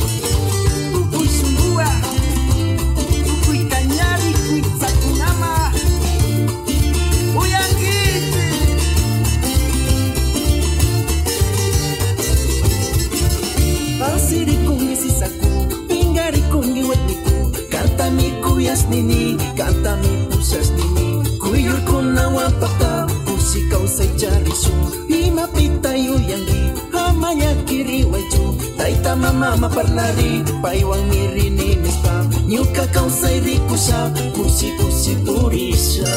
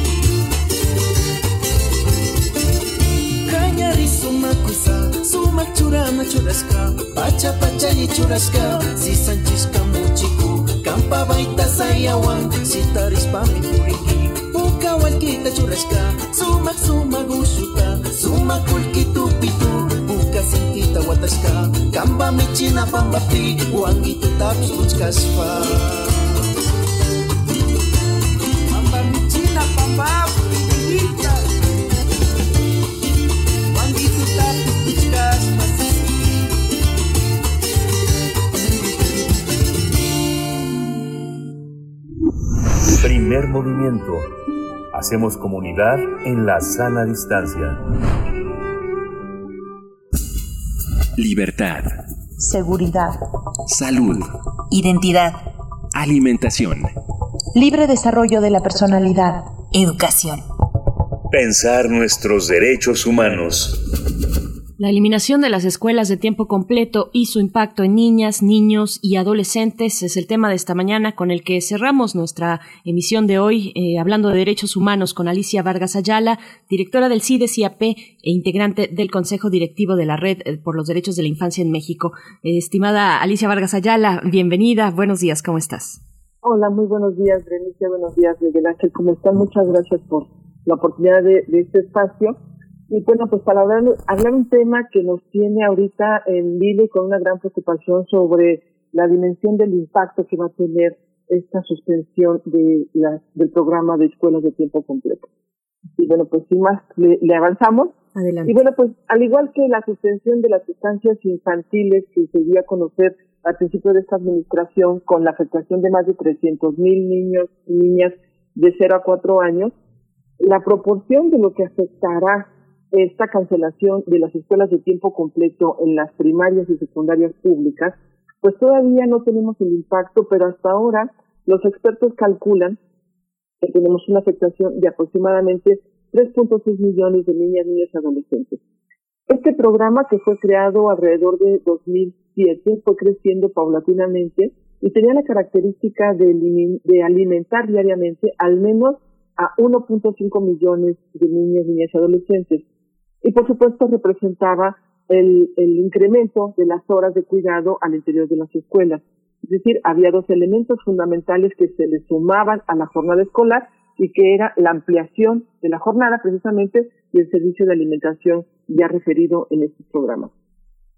La mitad de las escuelas, cabe recordar, es decir, más de 27 mil establecimientos se encuentran en contextos de alto riesgo, en donde la población, evidentemente, por las condiciones de, de violencia, por las condiciones de pobreza, se encuentran en mayor vulnerabilidad. Este sistema de, de escuelas ampliadas permitía fundamentalmente abatir tres elementos fundamentales. Por un lado, es una estrategia que permite aprovechar mayormente el tiempo de educación y con ello la oportunidad de ofrecer, por supuesto, una, educa una educación más compleja. Todavía no podríamos hablar de una educación de mayor calidad, pero al menos aspiraba a hacerlo al ser una educación con mayor tiempo y jornada completa. Recordemos también que una buena parte de los hogares, al menos una tercera parte de las familias, está encabezada por mujeres. Cuando ellas tienen que ir a trabajar, este sistema contribuía a mantener a sus hijos e hijas en un espacio seguro con la garantía de un tiempo de cuidado dentro, del, dentro de la escuela. Y por supuesto, retirar la alimentación a más de 1.6 millones de niños que al menos tenían garantizada una alimentación completa durante el día, esto evidentemente daba la oportunidad a las familias de verse eh, contribuidas, de verse apoyadas en el desarrollo sano de sus hijos. De tal manera que al retirar este presupuesto, que por cierto, ya desde el año 2021, es decir, 2020 para el 2021, fue alertado por un estudio que hizo UNICEF al presupuesto oficial, nos decían ya que estaba este presupuesto desde ese año en riesgo, porque no se observaba como un elemento prioritario de acuerdo a la visión y al enfoque que nuestro gobierno tiene de lo que debe ser nuestro el Estado. Entonces, esta decisión muestra claramente un desapego absoluto al interés superior e implica una regresión gravísima de, e inconstitucional a un ejercicio de derechos de niños, niñas y adolescentes. Sin duda, es una decisión que muestra un desprecio generalizado a los derechos de los niños y en el contexto de regreso a clases presenciales, las escuelas de tiempo completo tenían la oportunidad de ser el vehículo para revertir la desnutrición y malnutrición que se había dado durante los tiempos de la pandemia, así como era un espacio, por ser un espacio de mayor jornada, de ofrecer espacios de aprendizaje para recuperar la salud emocional y la salud eh, y los aprendizajes académicos de los niños y adolescentes. A pesar de que en el argumento inicial de esta desprotección a las escuelas es que debido a la pandemia en las, las escuelas estaban cerradas y por lo tanto no tenían eh, eh, no tenía sentido seguir dando recursos, pues esto llegó a un punto en el que ahora se vuelve una decisión grave al regresar a la escuela y no, no, no poder contar con esos recursos. Se llegó a manejar incluso que era temporal, pero sin embargo la eliminación ya establecida en, un, en el diario oficial, pues evidentemente hace que sea una decisión firme y que por supuesto tenga una afectación gravísima hacia las niñas, niños y adolescentes adolescentes. Aunque también la Secretaría de Educación Pública mencionó que con este recorte es para ofrecer mayor acondicionamiento a las escuelas que necesitan mejorar su infraestructura. Sin duda es un intento por ofrecer un argumento de prioridad, pero debemos recordar que desde la perspectiva de los derechos humanos, ningún derecho está por encima de otro. Claramente esta decisión, no solo desde el enfoque ético, es totalmente equivocado, sino además desde el propio mandato constitucional, viola el artículo tercero de nuestra Carta Magna, ya que establece en este artículo el derecho a una educación de calidad y como elemento prioritario, además de implementar un presupuesto suficiente. Por otro lado, también violenta el artículo cuarto constitucional referente al interés superior de la niñez y también la observación general del Comité de Derechos de Niños, Niñas y Adolescentes número 19 relacionada con el establecimiento de que no puede haber recortes para el cumplimiento de los derechos fundamentales. Sin embargo, se debe recordar que el presupuesto destinado para abastecer el agua potable de las escuelas está etiquetado del impuesto que se, que se le cargó al refresco desde la administración de Peña Nieto. Entonces, al menos, más de mil millones de pesos no estaban destinados para ese objetivo desde esa época y en esta administración siguen sin estar siendo destinados para ese fin. Entonces, es evidente que, que es una decisión que viene desde que si no viene desde el Ejecutivo Federal, es muy probable que las cosas pueden cambiar. ¿Qué se está haciendo este, desde, desde, desde la sociedad civil, desde, desde, las, desde los padres de familia? ¿Qué tendríamos que estar haciendo? Pues primeramente se ha establecido ya una, una, en el plano de lo judicial, se ha establecido un, un, un recurso que esperemos que el ministro Saldívar, que pues ha, mostrado una gran sensibilidad para atender casos, por cierto, muy difíciles, pues pudiera ser efectivamente ofrecernos una resolución a favor de los derechos de los niños, niñas y adolescentes y por supuesto que el Poder Judicial actúe en consecuencia. Esta afectación a las familias más pobres, una vez más, es muy grande. Es una afectación que, que llega al, a, a, a, modificar el proyecto de vida de, de la niñez, el proyecto de vida de un montón de mamás que dejaban a sus hijos con toda la seguridad de que la escuela era un espacio seguro.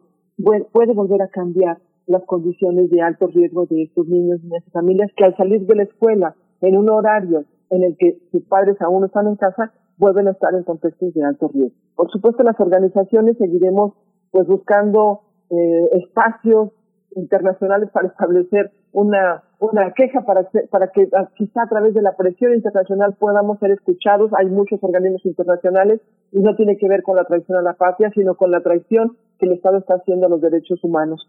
Y por supuesto buscar contrapesos políticos para eh, lograr tener eh, una, un acceso a esta, a, la, a seguir garantizando los derechos de niños y niñas. Evidentemente, esta decisión, si no viene del Ejecutivo Federal, es muy posible que no cambie. Y bueno, pues recordar también que nuestro país, pues es sujeto de la evaluación internacional de organismos como la OCDE y evidentemente estos 3.5 millones de niñas, niños y adolescentes que hoy quedan en desprotección, seguramente será un elemento que afectará la calificación de nuestro país en el ámbito internacional. Y bueno, pues hasta aquí mi comentario. No sé si quieran hacer alguna otra mención. Sí, Miguel Ángel. Sí, bueno, sí, bueno en la Ciudad de México, la jefa de gobierno dijo que se continúan las escuelas eh, con, el, con el horario ampliado, de horario completo, Alicia, ¿no? Mira, esto está sucediendo en la Ciudad de México. Efectivamente, aquí estamos hablando de otros estados, de otros lugares donde ya las, actividades escolares de tiempo completo fueron canceladas. Y en, segundo lugar, no todas las escuelas de tiempo completo de la Ciudad de México van a continuar. Eh, nosotros como organización de sociedad civil tenemos trabajo directo con niñas, niños, adolescentes indígenas, migrantes que están viviendo en la Ciudad de México. Hasta ahorita, de las seis escuelas de tiempo completo que tenían los niños, efectivamente continúan. Solamente que aquí va a haber dos elementos. Una, va a haber una modificación en la partida presupuestal destinada a los alimentos, por lo tanto los padres van a tener que dar un, un mayor recurso. Y un segundo elemento muy importante es que las actividades que tenían destinadas como complementarias también se van a ver modificadas. Hasta esta semana próxima, es decir, esta semana que estamos concluyendo, todavía no tenemos las escuelas de tiempo completo abiertas.